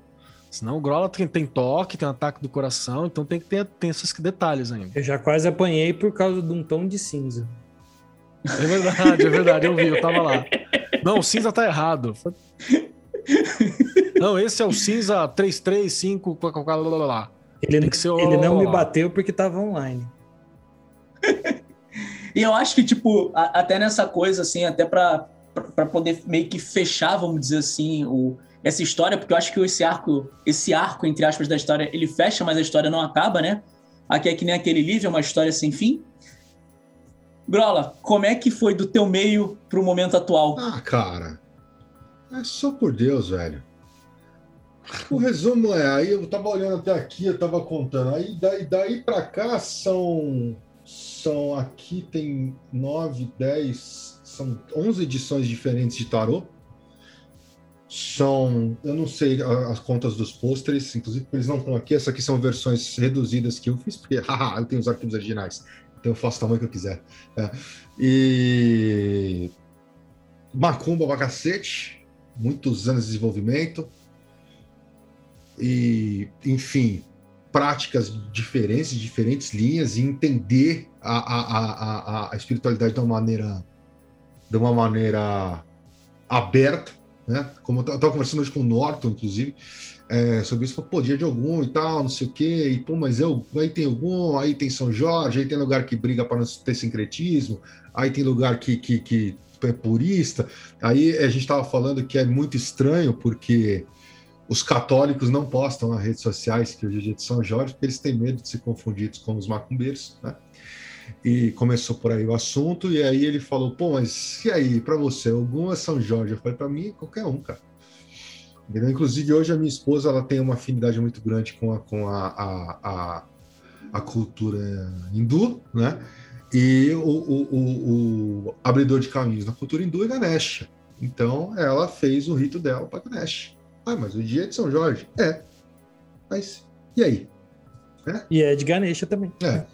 Então, cara, eu eu hoje. É, é, é, é o Chris mencionou isso, né? Eu, eu cheguei num ponto que, que, que, eu entendi que quando a, a espiritualidade, a religião ou a magia vira um fardo na sua vida, tá na hora de você rever como é, é, é, funciona a sua prática certo? Então, é, é, você chegar num ponto que você ter. É exatamente por isso eu acho importante acabar na mitologia comparada, porque você chega num ponto que, que você consegue entender que você, que não importa o nome que você dê para a entidade, para a divindade, que você não precisa ter uma igreja, que você não precisa ter um templo, que você consegue fazer as suas coisas sozinhos, sozinho, né? Começa a te dar uma facilidade, uma liberdade, inclusive criativa, muito maior. Então hoje, cara, eu sigo minha caminhada, gosto de ir na macumbinha, gosto de ir no terreiro, não confesso, estou chateado, porque nessa pandemia não consigo ir na, na macumbinha de vez em quando, mas é, é a, a, a, o principal nuance do meu, do, da minha prática é minha, do meu jeito, do jeito que funciona para mim.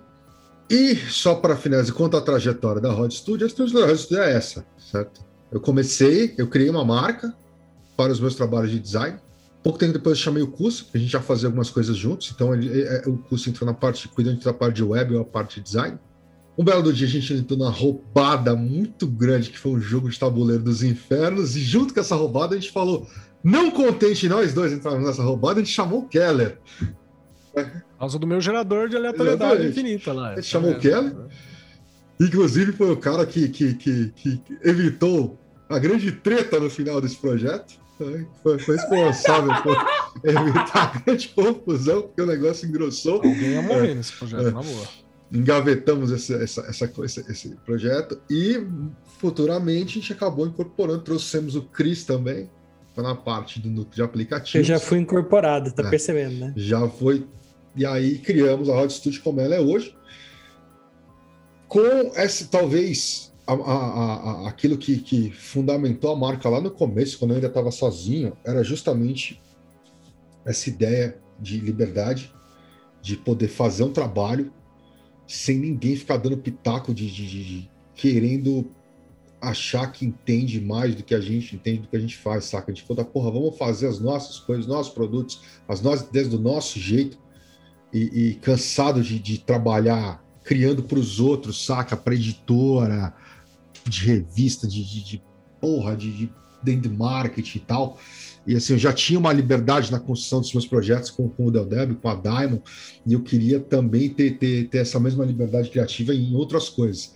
E a gente acabou incorporando e, e criando essa fusão de, de, de, cérebros aí, que virou a Odd Studio e que culminou no Loops em Fábula ano passado, né, que é o, o, onde a gente gera conteúdo. Né? A gente a gente tinha uma ideia de criar produto no aplicativo, enfim, livro, o que quer que seja, e mais, pô, são criadores de conteúdo. Então a gente pegou e falou, pá, então, vamos criar conteúdo. Né? E acabou. Isso aí, só para comentar, responde a pergunta que a Aline tinha feito já há algum tempinho, quando virou o Quarteto Fantástico. O Quarteto Fantástico ele não virou de uma hora para outra, ele na verdade ele foi sendo construído, foi sendo construído quase, né? Foi sendo construído. Como na Cabala começou com um ponto é. que se expandiu. A gente ainda tem, estamos aprendendo muitas coisas, né? Cada vez, a, a cada lançamento, a cada coisa nova, é, é, vem uma paulada de aprendizado na sequência, né? Que às vezes leva um pouco de tempo. Não, não, só, né, não só falando em, em termos de, de, de, de espiritualidade, mas em termos práticos mesmo, né? É, e, e- e em termos de produção, em termos de divulgação, em termos de marketing. Os últimos seis meses, seis meses não, né? já está em mas quatro, os últimos oito meses, nove meses aí, foram infernais em termos de, de aprender a divulgar as coisas. Então a gente está tá levando aí, é, tentando trazer um pouco mais para o chão aquilo que está na nossa cabeça. E aí, com isso, Materializar, né, com né? isso a gente culmina no Pele de Cordeiro, né, que era uma coisa que a gente sempre teve ideia de fazer, um- voltar a fazer podcasts. Que eu e o Cursa começamos lá em 2012, sei lá, com adeptos e, e- e trazer. É, não deixa de ser uma continuidade, Sim, né, pra, sim, pra vocês sim, também, é. né, cara? Porque é meio que no mesmo tema, no formato que não é igual, mas. É, não, não é sucessão igual, é, não é igual, porque vai ter oração no começo, né? Ah, se fuder também, né? Não, mas eu Ah, digo vai? coisa de apresentar outros olhares, né? Porque tinha muito disso Tinha, no tinha, Adeptos, tinha. né? Tinha, a tenta... Não, calma aí, você tá falando. E a voz do Caio San não conta como Ah, oração? é, voz de Deus, pode crer. Se É, fudeu. crer. Puta, se Tem, só, tem O o, universo a te perdoa, passagenzinha aí, voz de Deus do Caio Sá, no começo do programa. Tem. É, mas é isso aí, cara. E agora vamos que vamos. Deixa eu aproveitar aqui então, que a gente tá chegando assim, mais ou menos nesse ponto, onde a gente, tipo, né, a galera entende como é que, tipo, chegou até aqui. Durante a, a gravação aqui, a galera que é apoiador, como a gente falou, que tá acompanhando ao vivo, é, a galera foi fazendo algumas perguntas e algumas são interessantes, então eu vou colocar aqui e vou mas falar. enquanto você separa as perguntas aí, eu vou abrir essa- as perguntas aqui, eu vou fazer uma pergunta pro Keller. Ok, então. Keller, você acha que, no fundo, porque se a gente analisar tudo, toda a trajetória que a gente falou aqui, cada um hoje tem suas práticas, são pessoais, individuais, que, ok, bebem na fonte das escolas que a gente frequentou, das igrejas, da, da- da- dos- mas são práticas desenvolvidas por nós, específicas para nossa condição, certo? Ok, se a gente pegar ali pelo. Vamos pegar uma referência mágica visual, a, a, e, a magia do caos, basicamente o que a gente tem é que a magia do caos é xamanismo. Você acha que as práticas, que, que, que o, o futuro da religiosidade é um retorno ao xamanismo? Cara, eu não vou nem falar que é um retorno ao xamanismo, mas é uma parada que tá sempre permeando. Eu falo isso desde a primeira vez que eu tive a chance. Que falar assim, o método do Crowley é da hora? É. Mas é do Crowley. O método do Bardon, muito louco. Ele erra uma paradinha ali, né? Troca um pedaço de pau por uma, por uma espada. Mas é o método do Bardon. Então, na real, tu pode seguir por trilhas abertas pelos outros e pá. Mas tu não vai seguir o mesmo passo, cara. Então, o que eu desejo não é nem um retorno ao xamanismo, acho que não é essa, mas eu desejo que você tenha a independência do olhar xamânico, saca? De construir teu microcosmo, você não tá se adaptar. Porque tem um rolê muito de colonizador, saca? Tipo, não, essa é a verdade, compra a verdade aqui, ó. Toma um, bota esse monge jesuíta pra morar dentro da tua cabeça, te ensinando, O e é isso uso, aqui o uso da seguir. palavra compra foi alguma crítica, não? Não, mas pode ser. não era, mas pode ser. Porque você pega aquela parada e vira, tipo, tua verdade, né? E, É. e por aí vai. Ao invés de você descobrir você e dar espaço em você. Mano, todo mundo é um universo, cara. Você é a única representação da tua ideia, do teu olhar na face da Terra. Tu vai mesmo ficar reproduzindo o olhar dos outros? Lógico, bebe na fonte, porque são seus mestres, e tem que ser mestre tem que ser reverenciado mesmo, no sentido de, de referência, de um olhar e tal. Então, o que eu desejo é a liberdade do xamanismo, saca? Acho que isso é importante. Ter a tradição e tá ligado no rolê e tá ligado no mundo. A gente precisa dessa visão sistêmica que o xamanismo tem pra salvar a gente do- da fossa que a gente tá entrando. Então talvez não seja o caminho do futuro, mas é o caminho que eu gostaria. Caralho. E aí, Curso, o que mais que a gente tem aí de, de perguntas? Vamos lá, deixa eu pegar aqui. Vamos lá, ó. É, deixa eu fazer aqui. Eita, saiu a pergunta. Vamos lá, colocar aqui a pergunta do Thiago Feitosa. Foi? Foi. Vamos lá. Keller, você atribui essa dificuldade de ter os ingredientes como principal fator para ter uma visualização mais forte? Lá mais cedo a gente estava falando sobre aquele você estava comentando, né, sobre é, ter todas essas ferramentas que você precisa para poder, né, é, ter essa visualização melhor e coisas desse tipo? Se, atribui essa dificuldade de ter esses ingredientes? Eu atribuo a pobreza mesmo, né? dificuldade de acesso, morar numa, cidade que tinha dificuldade de acesso. Essa é é a principal questão. Mas é difícil de falar, tipo, ai, ter uma visualização melhor desenvolvida, porque eu só conheço a minha visualização, você entendeu? Tipo, eu não sei como você ou como nenhuma outra pessoa visualiza, então é meio tenso. Mas, porém, contudo e todavia, eu acho que a gente se fortalece nas dificuldades que a gente tem né? Você tem sempre a chance de olhar para uma dificuldade e falar, pô, é meu teto, e às vezes é, às vezes é uma dificuldade muito grande, tá tudo bem, paciência. E também tem a parada de desafiar o problema que você tem. É, a questão é que você só se limita, tá ligado? Se for uma força muito maior que a tua e você se prepara para enfrentar, você desiste. Para mim sempre foi adaptação. Acho que adaptação é tudo. Não, não precisa ser daquele jeito, porque o que importa é a intenção, no fim das contas, de toda a parada. Então, e visualização é básico, cara. Visualização é uma parada muito básica, porque é com ela que você vai imaginar um mundo diferente, é com ela que você vai imaginar a tua realidade diferente. Ela é essencial. Por isso, vai lá e faz o Mindiai, porque é- você sai, mano, Mindiai, velho, é uma pegada na tua mão. É, é o Grola sendo o, o tiozinho da creche. É ele pegar na mão, é dar a papinha, é puxar, você vai sair de lá, bichão, com o teu o teu o teu palácio mental, né, o teu templo astral montado com os elementos necessários, com tudo certinho e ainda de brinde vai ganhar uma fala minha no fim das contas lá que a gente já tá preparando aí pra você sair com uma outra parada. Então, mano, vai visualizar. É, eu acho que só comentando, eu acho que, tipo, antigamente talvez a parada era um pouco mais complexa, a gente não tinha tanto acesso, tipo, sei lá, você tinha um livro, aí você tinha que fazer uma visualização, tinha um roteiro no livro e você tinha que abrir o olho, ler e, fechar para tentar imaginar. Tipo, a, a ideia do Mind Eye, eu acho ela, tipo, sensacional que o- a, a ideia que o Grola teve, porque hoje em dia você simplesmente pega, fecha o teu olho, bota o teu fone no ouvido e, teoricamente, você tem todo o guia de, de como fazer para você poder fa- fazer o exercício de visualização, né? E, tipo, se você quiser fazer ainda mais, o app ele te dá, pô, a gente parou de contar em 4, 4 trilhões de combinações possíveis. Tipo, é mais, muito mais, mas eu falei assim, cara, eu não vou contar, continuar contando essa porra porque vai se ferrar, né? Então, assim, tipo, o, o app, você tem literalmente na tua mão acesso a todo dia um exercício diferente para poder te ajudar a treinar. Então, assim, tipo, é é uma coisa que, tipo, hoje, é, se você não treina, se você não tá fazendo esse tipo de coisa, é simplesmente porque você não quer. É, e o, Porque forma. É mais, fácil É, e você, é app- mais fácil você ganhar na Mega Sena do que sair duas combinações iguais naquele aplicativo. Exatamente. Era exatamente o que eu ia falar. A- Além de tudo, no- essa aleatoriedade que o aplicativo te proporciona, na verdade, é um teste diário, né? Que ele vai te falar para você imaginar algumas coisas que você vai dar um estalo assim na hora de você ouvir. E faz toda a diferença, porque uma mente treinada não, não precisa se distrair, né?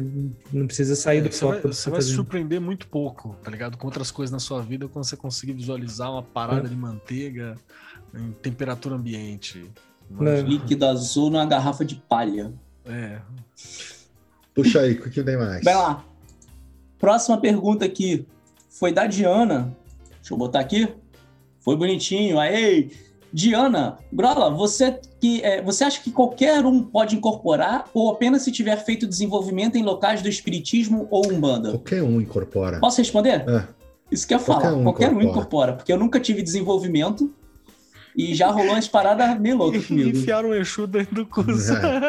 Qualquer um incorpora. Eu vou te falar, eu vou te falar que a parada mais louca não foi nem com o Exu, velho. Mas qualquer dia eu conto essa história aí na abertura. Qualquer um incorpora. O desenvolvimento aprende- ensina você a controlar. Ensina você o que é uma falange. Ensina você o que é uma linha. Método. né? Método, entendeu? Ensina que, putz, agora eu preciso chamar um preto velho. Agora eu preciso chamar um Exu. Agora eu preciso chamar um caboclo. Você. E outra, quem você está incorporando? Entendeu? É, e o São que, as que você suas- faz com essa energia, né? São O as- que, que você faz com essa energia, né? são as suas entidades. Então, é, a- o objetivo é, cara, às vezes você tem, principalmente para quem é- é- já é médium mais, mais, mais sensitivo, que desde a infância começa a sofrer com fenômenos de mediunidade, incorporações aleatórias, você começa a aprender quando a, a- a- a- abrir e fechar a porta. Então, Você consegue. Cara, é- isso que tá vindo não é uma das minhas entidades. Então, não. Então, e assim, quando, como, onde, entendeu? Tudo isso. Agora, A incorporação, você só precisa ir, mesmo para quem nunca sentiu, nunca, enfim, nu- nunca teve nenhum fenômeno mediúnico, você entra no terreiro lá, com o tempo, você- com a prática, você começa a incorporar. Entendeu? Pode, alguns, para alguns é rápido, para alguns demora muito, mas você aprende. Partindo aqui para a próxima. A Rosana estava mandando isso aqui quando o Cris estava falando. É, e como é falar sobre espiritualidade com os filhos? Espiritualidade e magia com os filhos. Pô, da hora essa, hein? É, essa, E vale pro, pro Grola também. essa é puxada. Porque quando você. Como que. é, como é que eu vou explicar? É difícil você ensinar seus filhos sem você assumir uma posição de que você correu o tempo inteiro, que foi alguém te dizendo o caminho que você tinha que seguir, né? Mas quando você é pai, você tá nesse lugar, né? Mas ao mesmo tempo você tem que aprender a respeitar o espaço, tem que aprender a respeitar é, o desejo deles, porque porque senão você reproduz o comportamento do, da- das instituições, né? Imagina, eu vou dizer, não, não é nada disso, é isso aqui que você vai fazer. Qual é a diferença disso que eu estou fazendo com o que a igreja faz?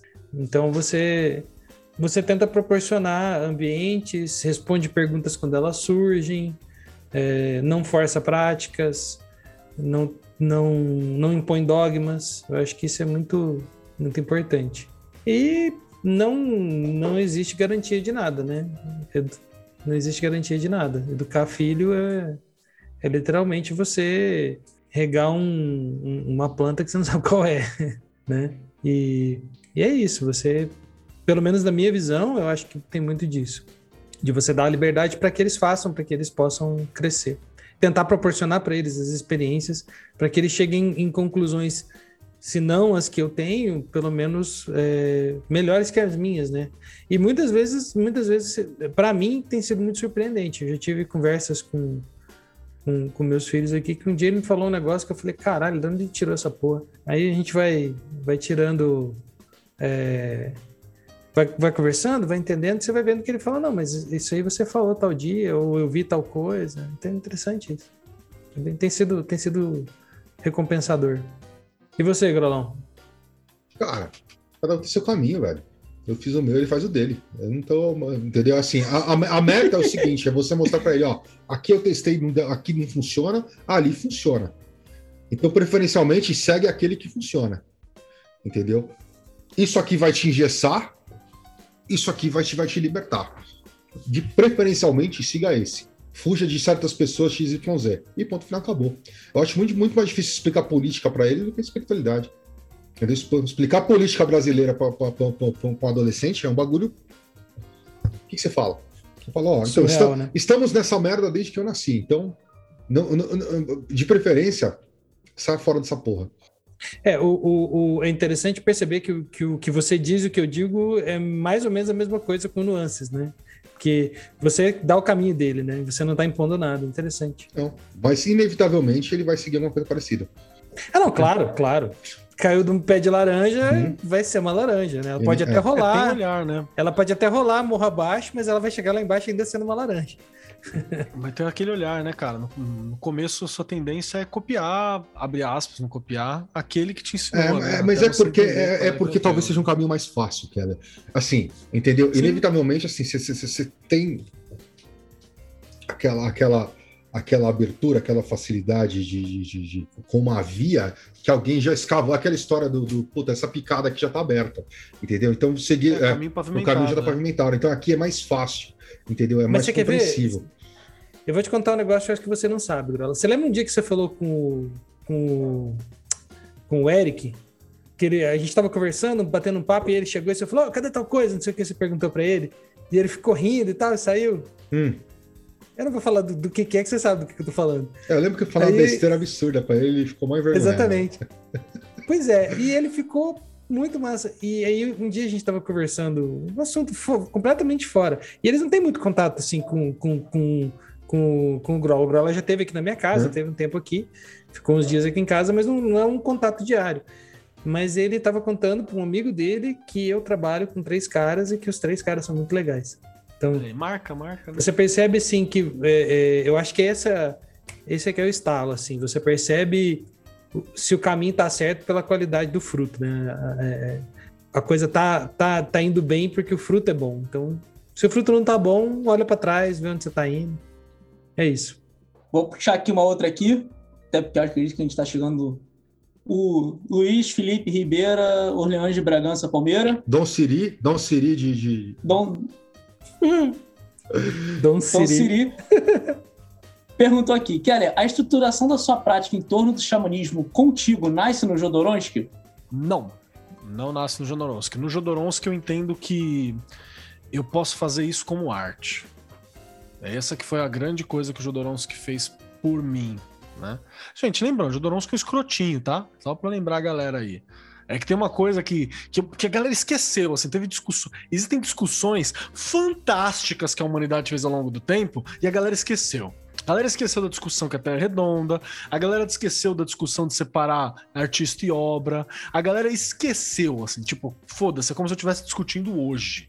Né? É, é fantástico. Isso é culpa do Twitter, é culpa da porra toda aí, da rede social, que a galera acha que o mundo nasce, a, a realidade, o Fiat Lux do divino, o face à luz foi no dia que o filho da puta nasceu. Assim, então é, é foda. Então, só pra lembrar, artista e arte se separa, né? Cancelamento não cancela ajuda. Tem todos esses rolês que a galera não entende, assim, tá sendo discutido há milênios pela filosofia ocidental e toda a tradição. Então é, é- é tenso. Então, só pra lembrar que o, que o Jodorowsky é um escrotinho. Mas eu entendi com ele que pode ser artístico. O e o método é seu. Saca? Isso foi duas coisas que ele, que me ensinou que eu, porra, se pudesse, eu dava um aperto de mão na mão daquele velho filho da puta. Porque, porque isso é fantástico. E a outra coisa que eu aprendi foi com o Alan Moore, de que arte é magia. Então a magia pode ser artística e o método é meu. E arte é magia. Se ela muda a realidade, se ela tem intenção, ela é magia. É. E aí é onde eu Mas aí a gente entra numa questão do que é arte. A discussão ocidental tá há milênios falando dessa Ah, merda também. Por Vai- exemplo, vamos lá, por exemplo. Caio San faz uns pães que eu olho as fotos e falo, mano, vai se fuder. É arte. Isso é arte e a magia, porque ele tá lá do outro lado do planeta. Quer dizer, não tá do outro lado do planeta, ele tá, Tá do lado mas do ele tá planeta em de outro você. país. é, A gente, ele tá aqui do lado do outro Ele lado tá da do outro lado da cordilheira aqui. Ele tá do outro lado da cordilheira e com uma parada que ele fez, ele virou e fez você começar a sentir fome. Isso não é magia? Ele não mudou o mundo? Se isso Ele não é mudou a magia, o que, que é, né? Exato. Ah, Eu vou até comentar aqui, tipo, eu não vou, não vou citar nomes, até porque, tipo, isso foi no privado, mas me mandaram mensagem aqui falando, pô, quando o Grola tava cantando a música ali pra, pra São Jorge, pô, subiu um cheiro de arruda aqui em casa, velho. Porra, eu tô na casa dos espíritos. Cara, isso é magia. Lógico. O que aconteceu a gente não sabe explicar, E, mas e- e eu só quero ler a definição do dicionário para vocês, ó. Arte, habilidade ou disposição dirigida para a execução de algo, seja prático ou teórico, e que seja realizado de forma consciente, controlada e, se possível, racional. Troca, magia. Habilidade ou disposição dirigida para executar algo, que pode ser prático ou teórico, e é realizado de forma consciente, intencional, controlada e com racionalidade. Não, tá bom. Pronto. Vou pegar aqui a pergunta aqui que a Diana mandou, perguntando: Keller, você já usou alguma prática do Castaneda, tipo os passes mágicos, alguma coisa do tipo? Já usei algumas coisas, eu aprendi outra coisa com Castaneda também. Que a mentira às vezes é sagrada. E essa mentira, ela é legal. O Castaneda é um ótimo mentiroso. Não um ótimo mentiroso, ele é um grande mentiroso, porque a mentira não é tão boa. Dom Juan é ele, só pra deixar claro pra galera, assim. Pra mim tá muito claro que isso é o, é o SAG dele, que é o cara que ele, com quem ele, que ele conversa, o xamã que ele conversa. Pra mim é o SAG dele, é alguma parada assim. Duvido muito que seja alguém real, físico, mas é alguém real no conteúdo e no conhecimento que tá tratando. Então, com ele eu aprendi que a farsa é sagrada e ele tem umas paradas muito boas mesmo é, nos passos e nas propostas para entrar em transe, assim. É que tem, tem uma outra coisa, galera. Você não precisa comprar o pacote inteiro, tá? Você pode desmembrar. Então você pode olhar pro Osho, por exemplo, e pegar a simplificação das respirações que ele traz, que é do caralho. O resto, pra mim, não serve pra nada. Eu acho né? que isso, Mas isso- isso é, isso é uma lá, lição, dos cara, que, que assim, até, enfim, teve uma, uma questão hoje no, no grupo de alunos lá, que eu questionei o Banzaf, né? E eu, mas, pô, vocês recomendam o Banzaf? Tipo, Foda-se, cara.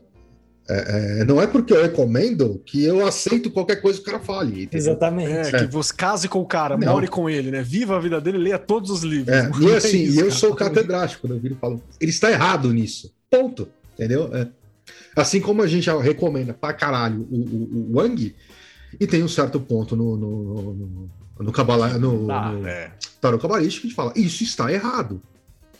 Ponto. Na, na verdade, eu acho que isso é com tudo, né? Assim, Sim, tipo, é, é. Eu acho que isso que é uma grande. É um grande ponto nosso. A gente, tipo, a gente recomenda não só aquilo que a gente concorda. Sabe? A gente Exatamente. vira e fala, cara, estuda isso aqui. Macusa, você tá falando que isso não é bom. Eu sei, mas estuda e tira a tua própria conclusão. Não, não- não me escuta, não acredite no que eu tô falando. É a premissa básica do Pele de Cordeiro. Não acredite no que eu tô falando. Pegue isso aqui, leia e tire sua própria conclusão. Mas Sabe? aí é uma questão, uma que questão isso- muito específica. Quando eu estou falando de coisas que a gente não concorda, eu estou dizendo que assim, eu concordo com este autor. Em partes. Isso tá não em tudo. Não é. em tudo. Não em tudo. Entendeu? Então, assim, esta. Este determinado trecho, esta postura, eu não concordo. Está. E aí, aí tem a questão de ah, eu não concordo ou está errado. Eu sou o cara que eu bato de frente. Eu falo, isso está errado. E ponto. Entendeu? Mas, é, é, é, cara, não, não dá para você simplesmente com- com- comprar o pacote completo de nada. Entendeu? Até de Sim. Companhia e TV a cabo, você briga com os caras e fala, não quero essa porra desse telefone fixo. Quem, usa, canal que é quem merda. usa telefone fixo hoje em dia, você briga, os caras tiram. Ou não, né? Mas enfim, você não usa, você desconecta ele e fala, não quero essa porcaria. Você desconecta, mas aquele canal que você nunca assiste tá lá e você paga por ele. Eu vou puxar aqui a última pergunta, então, que eu acho que é uma pergunta muito foda, novamente aí do Dom Siri, Dom Siri. que é pergunta para quem pensa em termos de círculo mágico, até porque só para quem entender, para quem tá ouvindo a gente, o Siri ele foi responsável por um coven por anos, então tipo ele tinha essa preocupação da, da comunidade que ele que ele era envolvido e coisa do tipo. Então Seria um cara que a gente devia chamar aqui pra discutir forma Vamos- Deus. vamos trazer. que ele é um cara que Vamos manja trazer, Siri. muito dessa É. parte. Vai ser e qual. já, já, a já gente tá intimado. só não sabe o número do episódio ainda. É a sumidade, assim. A Rod tem alguma prática ritualística mágica entre vocês quatro, para além das práticas individuais? Tem a missa do lobo. A Mas gente assim- tem várias práticas que a gente faz pros outros, né? Tipo, de tempos em tempos eu tenho as minhas defesas que eu faço, que ela é estendida pros, pros brothers. É, assim. e já, já, já aconteceu em, em momentos diversos de um de nós é, entrar no Telegram, no grupinho lá, e falar, galera, é, me ajuda aí, né? E todas as vezes que isso aconteceu, para mim foi muito significativo. E, É, Sim, sim. mas não tem essa de a mesma prática. Porque cada um tem, não, a- a- tem, tem linhas de trabalho diferentes. Se a gente vai fazer, vamos fazer uma parada de defesa conjunta? Vamos. Então todo mundo faz, cada um do seu jeito. Exato. É, eu acho que a, a parada não é que a gente tem uma prática, vamos dizer, conjunta, não é uma prática única entre a gente. O que acontece é intentos, é, intentos, intentos em comum e a gente, cada um faz da sua forma, mas tipo, Porque a gente é uma empresa, né? Não é uma igreja. Então a gente é. não tem, um... não tem uma, coisa central. Não, mas assim. eu acho que tem uma coisa importante nisso que o você falou, que vale mais para nós quatro que a intenção seja a mesma e a Sim, prática sim. pode ser a que for. Então, se a, no- a no- a nossa intenção ela tá muito alinhada, então a coisa anda. É, eu, eu acho que, tipo, o, o grande exemplo que você falou, tipo, um- eu lembro disso uma vez, tipo, de, de- ter rolado uma situação de, tipo, de madrugada, alguém ter mandado a mensagem falando assim, galera, tá dando alguma merda, não sei explicar o que, que tá acontecendo, porra, levanta a defesa aí agora. E sabe, e- e esse tipo de situação ser uma parada muito, é, muito diferente, muito, muito coisa. E, e, assim, a- acho que é, até, tipo, meio que contradizendo um pouco o Chris, o, o Chris não, o Kelly, eu acho que, tipo, a parada, a grande diferença, talvez, da Rod e da parada toda é que, tipo, a gente tenta não encarar a Rod só como uma empresa, sabe? A, a Rod, ela é um grupo de amigos que, porra, por, por, um, por uma grande, sabe, afinidade do universo, tipo, tiveram o prazer de se encontrar, é, tem alguns objetivos, a gente tem desenvolvimento de algumas atividades juntos, Obviamente que a gente tem a empresa junto, mas eu acho que, tipo, é- é- esse é o ponto. Eu acho que, tipo, a ligação entre a gente não é a empresa. Eu acho que, tipo, o Grola só chegou e me chamou pra Rod para fazer parte da Rod pela amizade que a gente criou. É, Se não é fosse, não é, não, entregando não é currículo, né? Exato, não é um processo puramente é, técnico ou coisa do tipo, sabe? Por isso que a gente, inclusive, tem também essa parada de manter a Rod do jeito que ela tá nesse momento, dessa forma, sabe? Tipo, de, de não transformar ela naquela coisa de, tipo, sair recebendo currículo, entrevistar maluco e botar gente dentro da Rod, sem a gente também ter toda a parada estruturada. Mas o, o grande ponto é que a gente encara a Rod hoje também como coisa de amizade. Tipo, é o que eu falei, eu tenho mais contato com esses quatro, com esses três caras, né? Porque eu sou o quarto, mas com esses três caras aqui do que eu tenho com a minha família É. sabe? Talvez hoje, as quatro pessoas com quem eu mais falo na minha vida, é esses três caras e minha namorada Sibeli, sabe? Tipo, é- o âmago hoje da, da Rod é esse, sabe? E acho que isso também que fez a parada, tipo, é, é perdurar. Tipo, a gente já fez vários projetos, já fez várias coisas que, tipo, alguns não deram certo, mas a gente se manteve aqui firme, entendeu? Então, tipo, esse acho que é o grande ponto. Tipo, a gente não tem uma mágica com uma, uma prática é, conjunta, mas quando, tipo, a gente precisa fazer algo em conjunto, a gente ativa, nós quatro, cada um à sua forma, a, a- o mesmo intento. Eu não sei se isso responde a tua pergunta, Siri. E como tem o, o- a latênciazinha, ele vai responder isso daqui a, um, daqui a uns 30 segundos, um minuto. Alguém quer adicionar mais alguma coisa quanto Cara, a isso? acho que isso. Tem- Vai ter mais alguma pergunta? Não, não, acho que pergunta fechou. Eu só acho que vale a pena, já que a gente está aqui, é fazer um comentário aqui muito bom que foi feito durante essa live. Deixa eu procurar aqui. Cadê? Cadê? Aqui.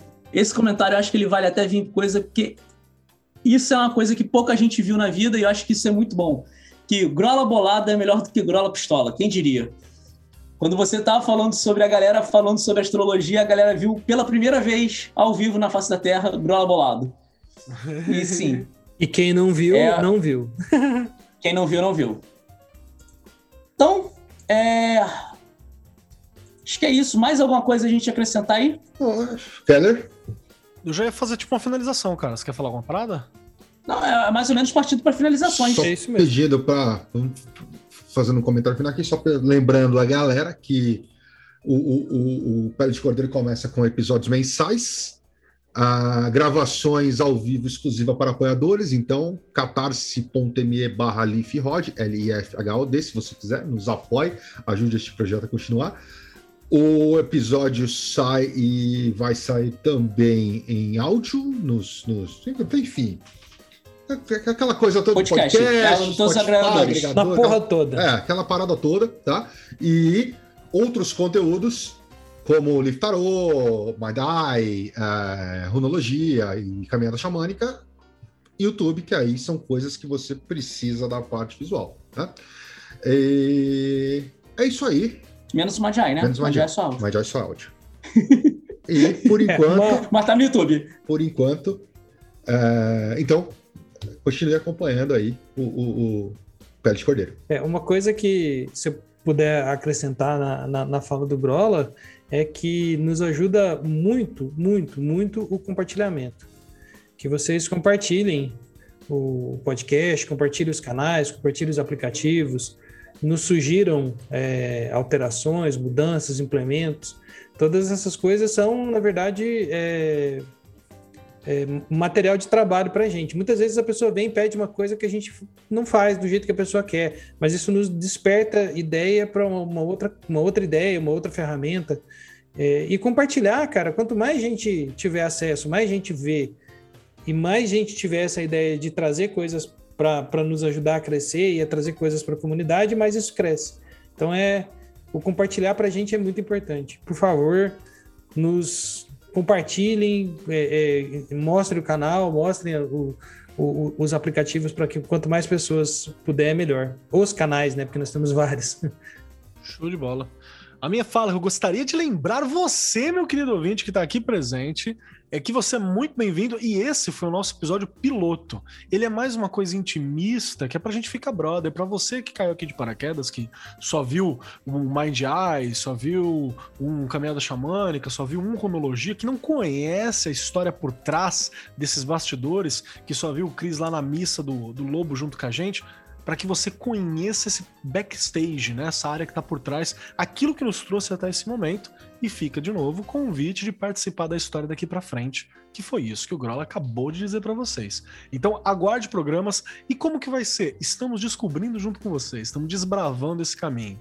A gente já tem várias ideias planejadas e a gente espera conseguir fazer. É, você é só o piloto, nem insultamos ninguém ainda.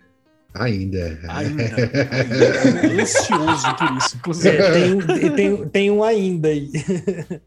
Beleza, então, galera. Curso, fecha Pra aí. você que ficou até aqui, o nosso muito obrigado.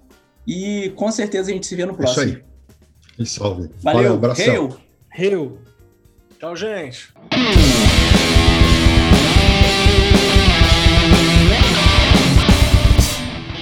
Você acabou de ouvir Pele de Cordeiro, o podcast do canal Lupus in Fábula.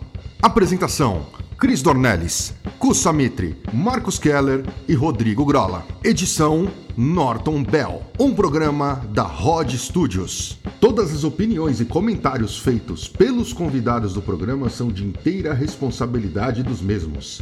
As opiniões emitidas não exprimem necessariamente o ponto de vista de nenhum dos membros ou da Rod Studio. Conheça nosso conteúdo do YouTube no canal Lupus em Fábula e nos apoie em catarse.me barra lifrod L-I-F-H-O-D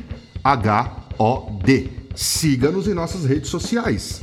Lupus em Fábula no Facebook e arroba lifrod L-I-F-H-O-D no Instagram e no Twitter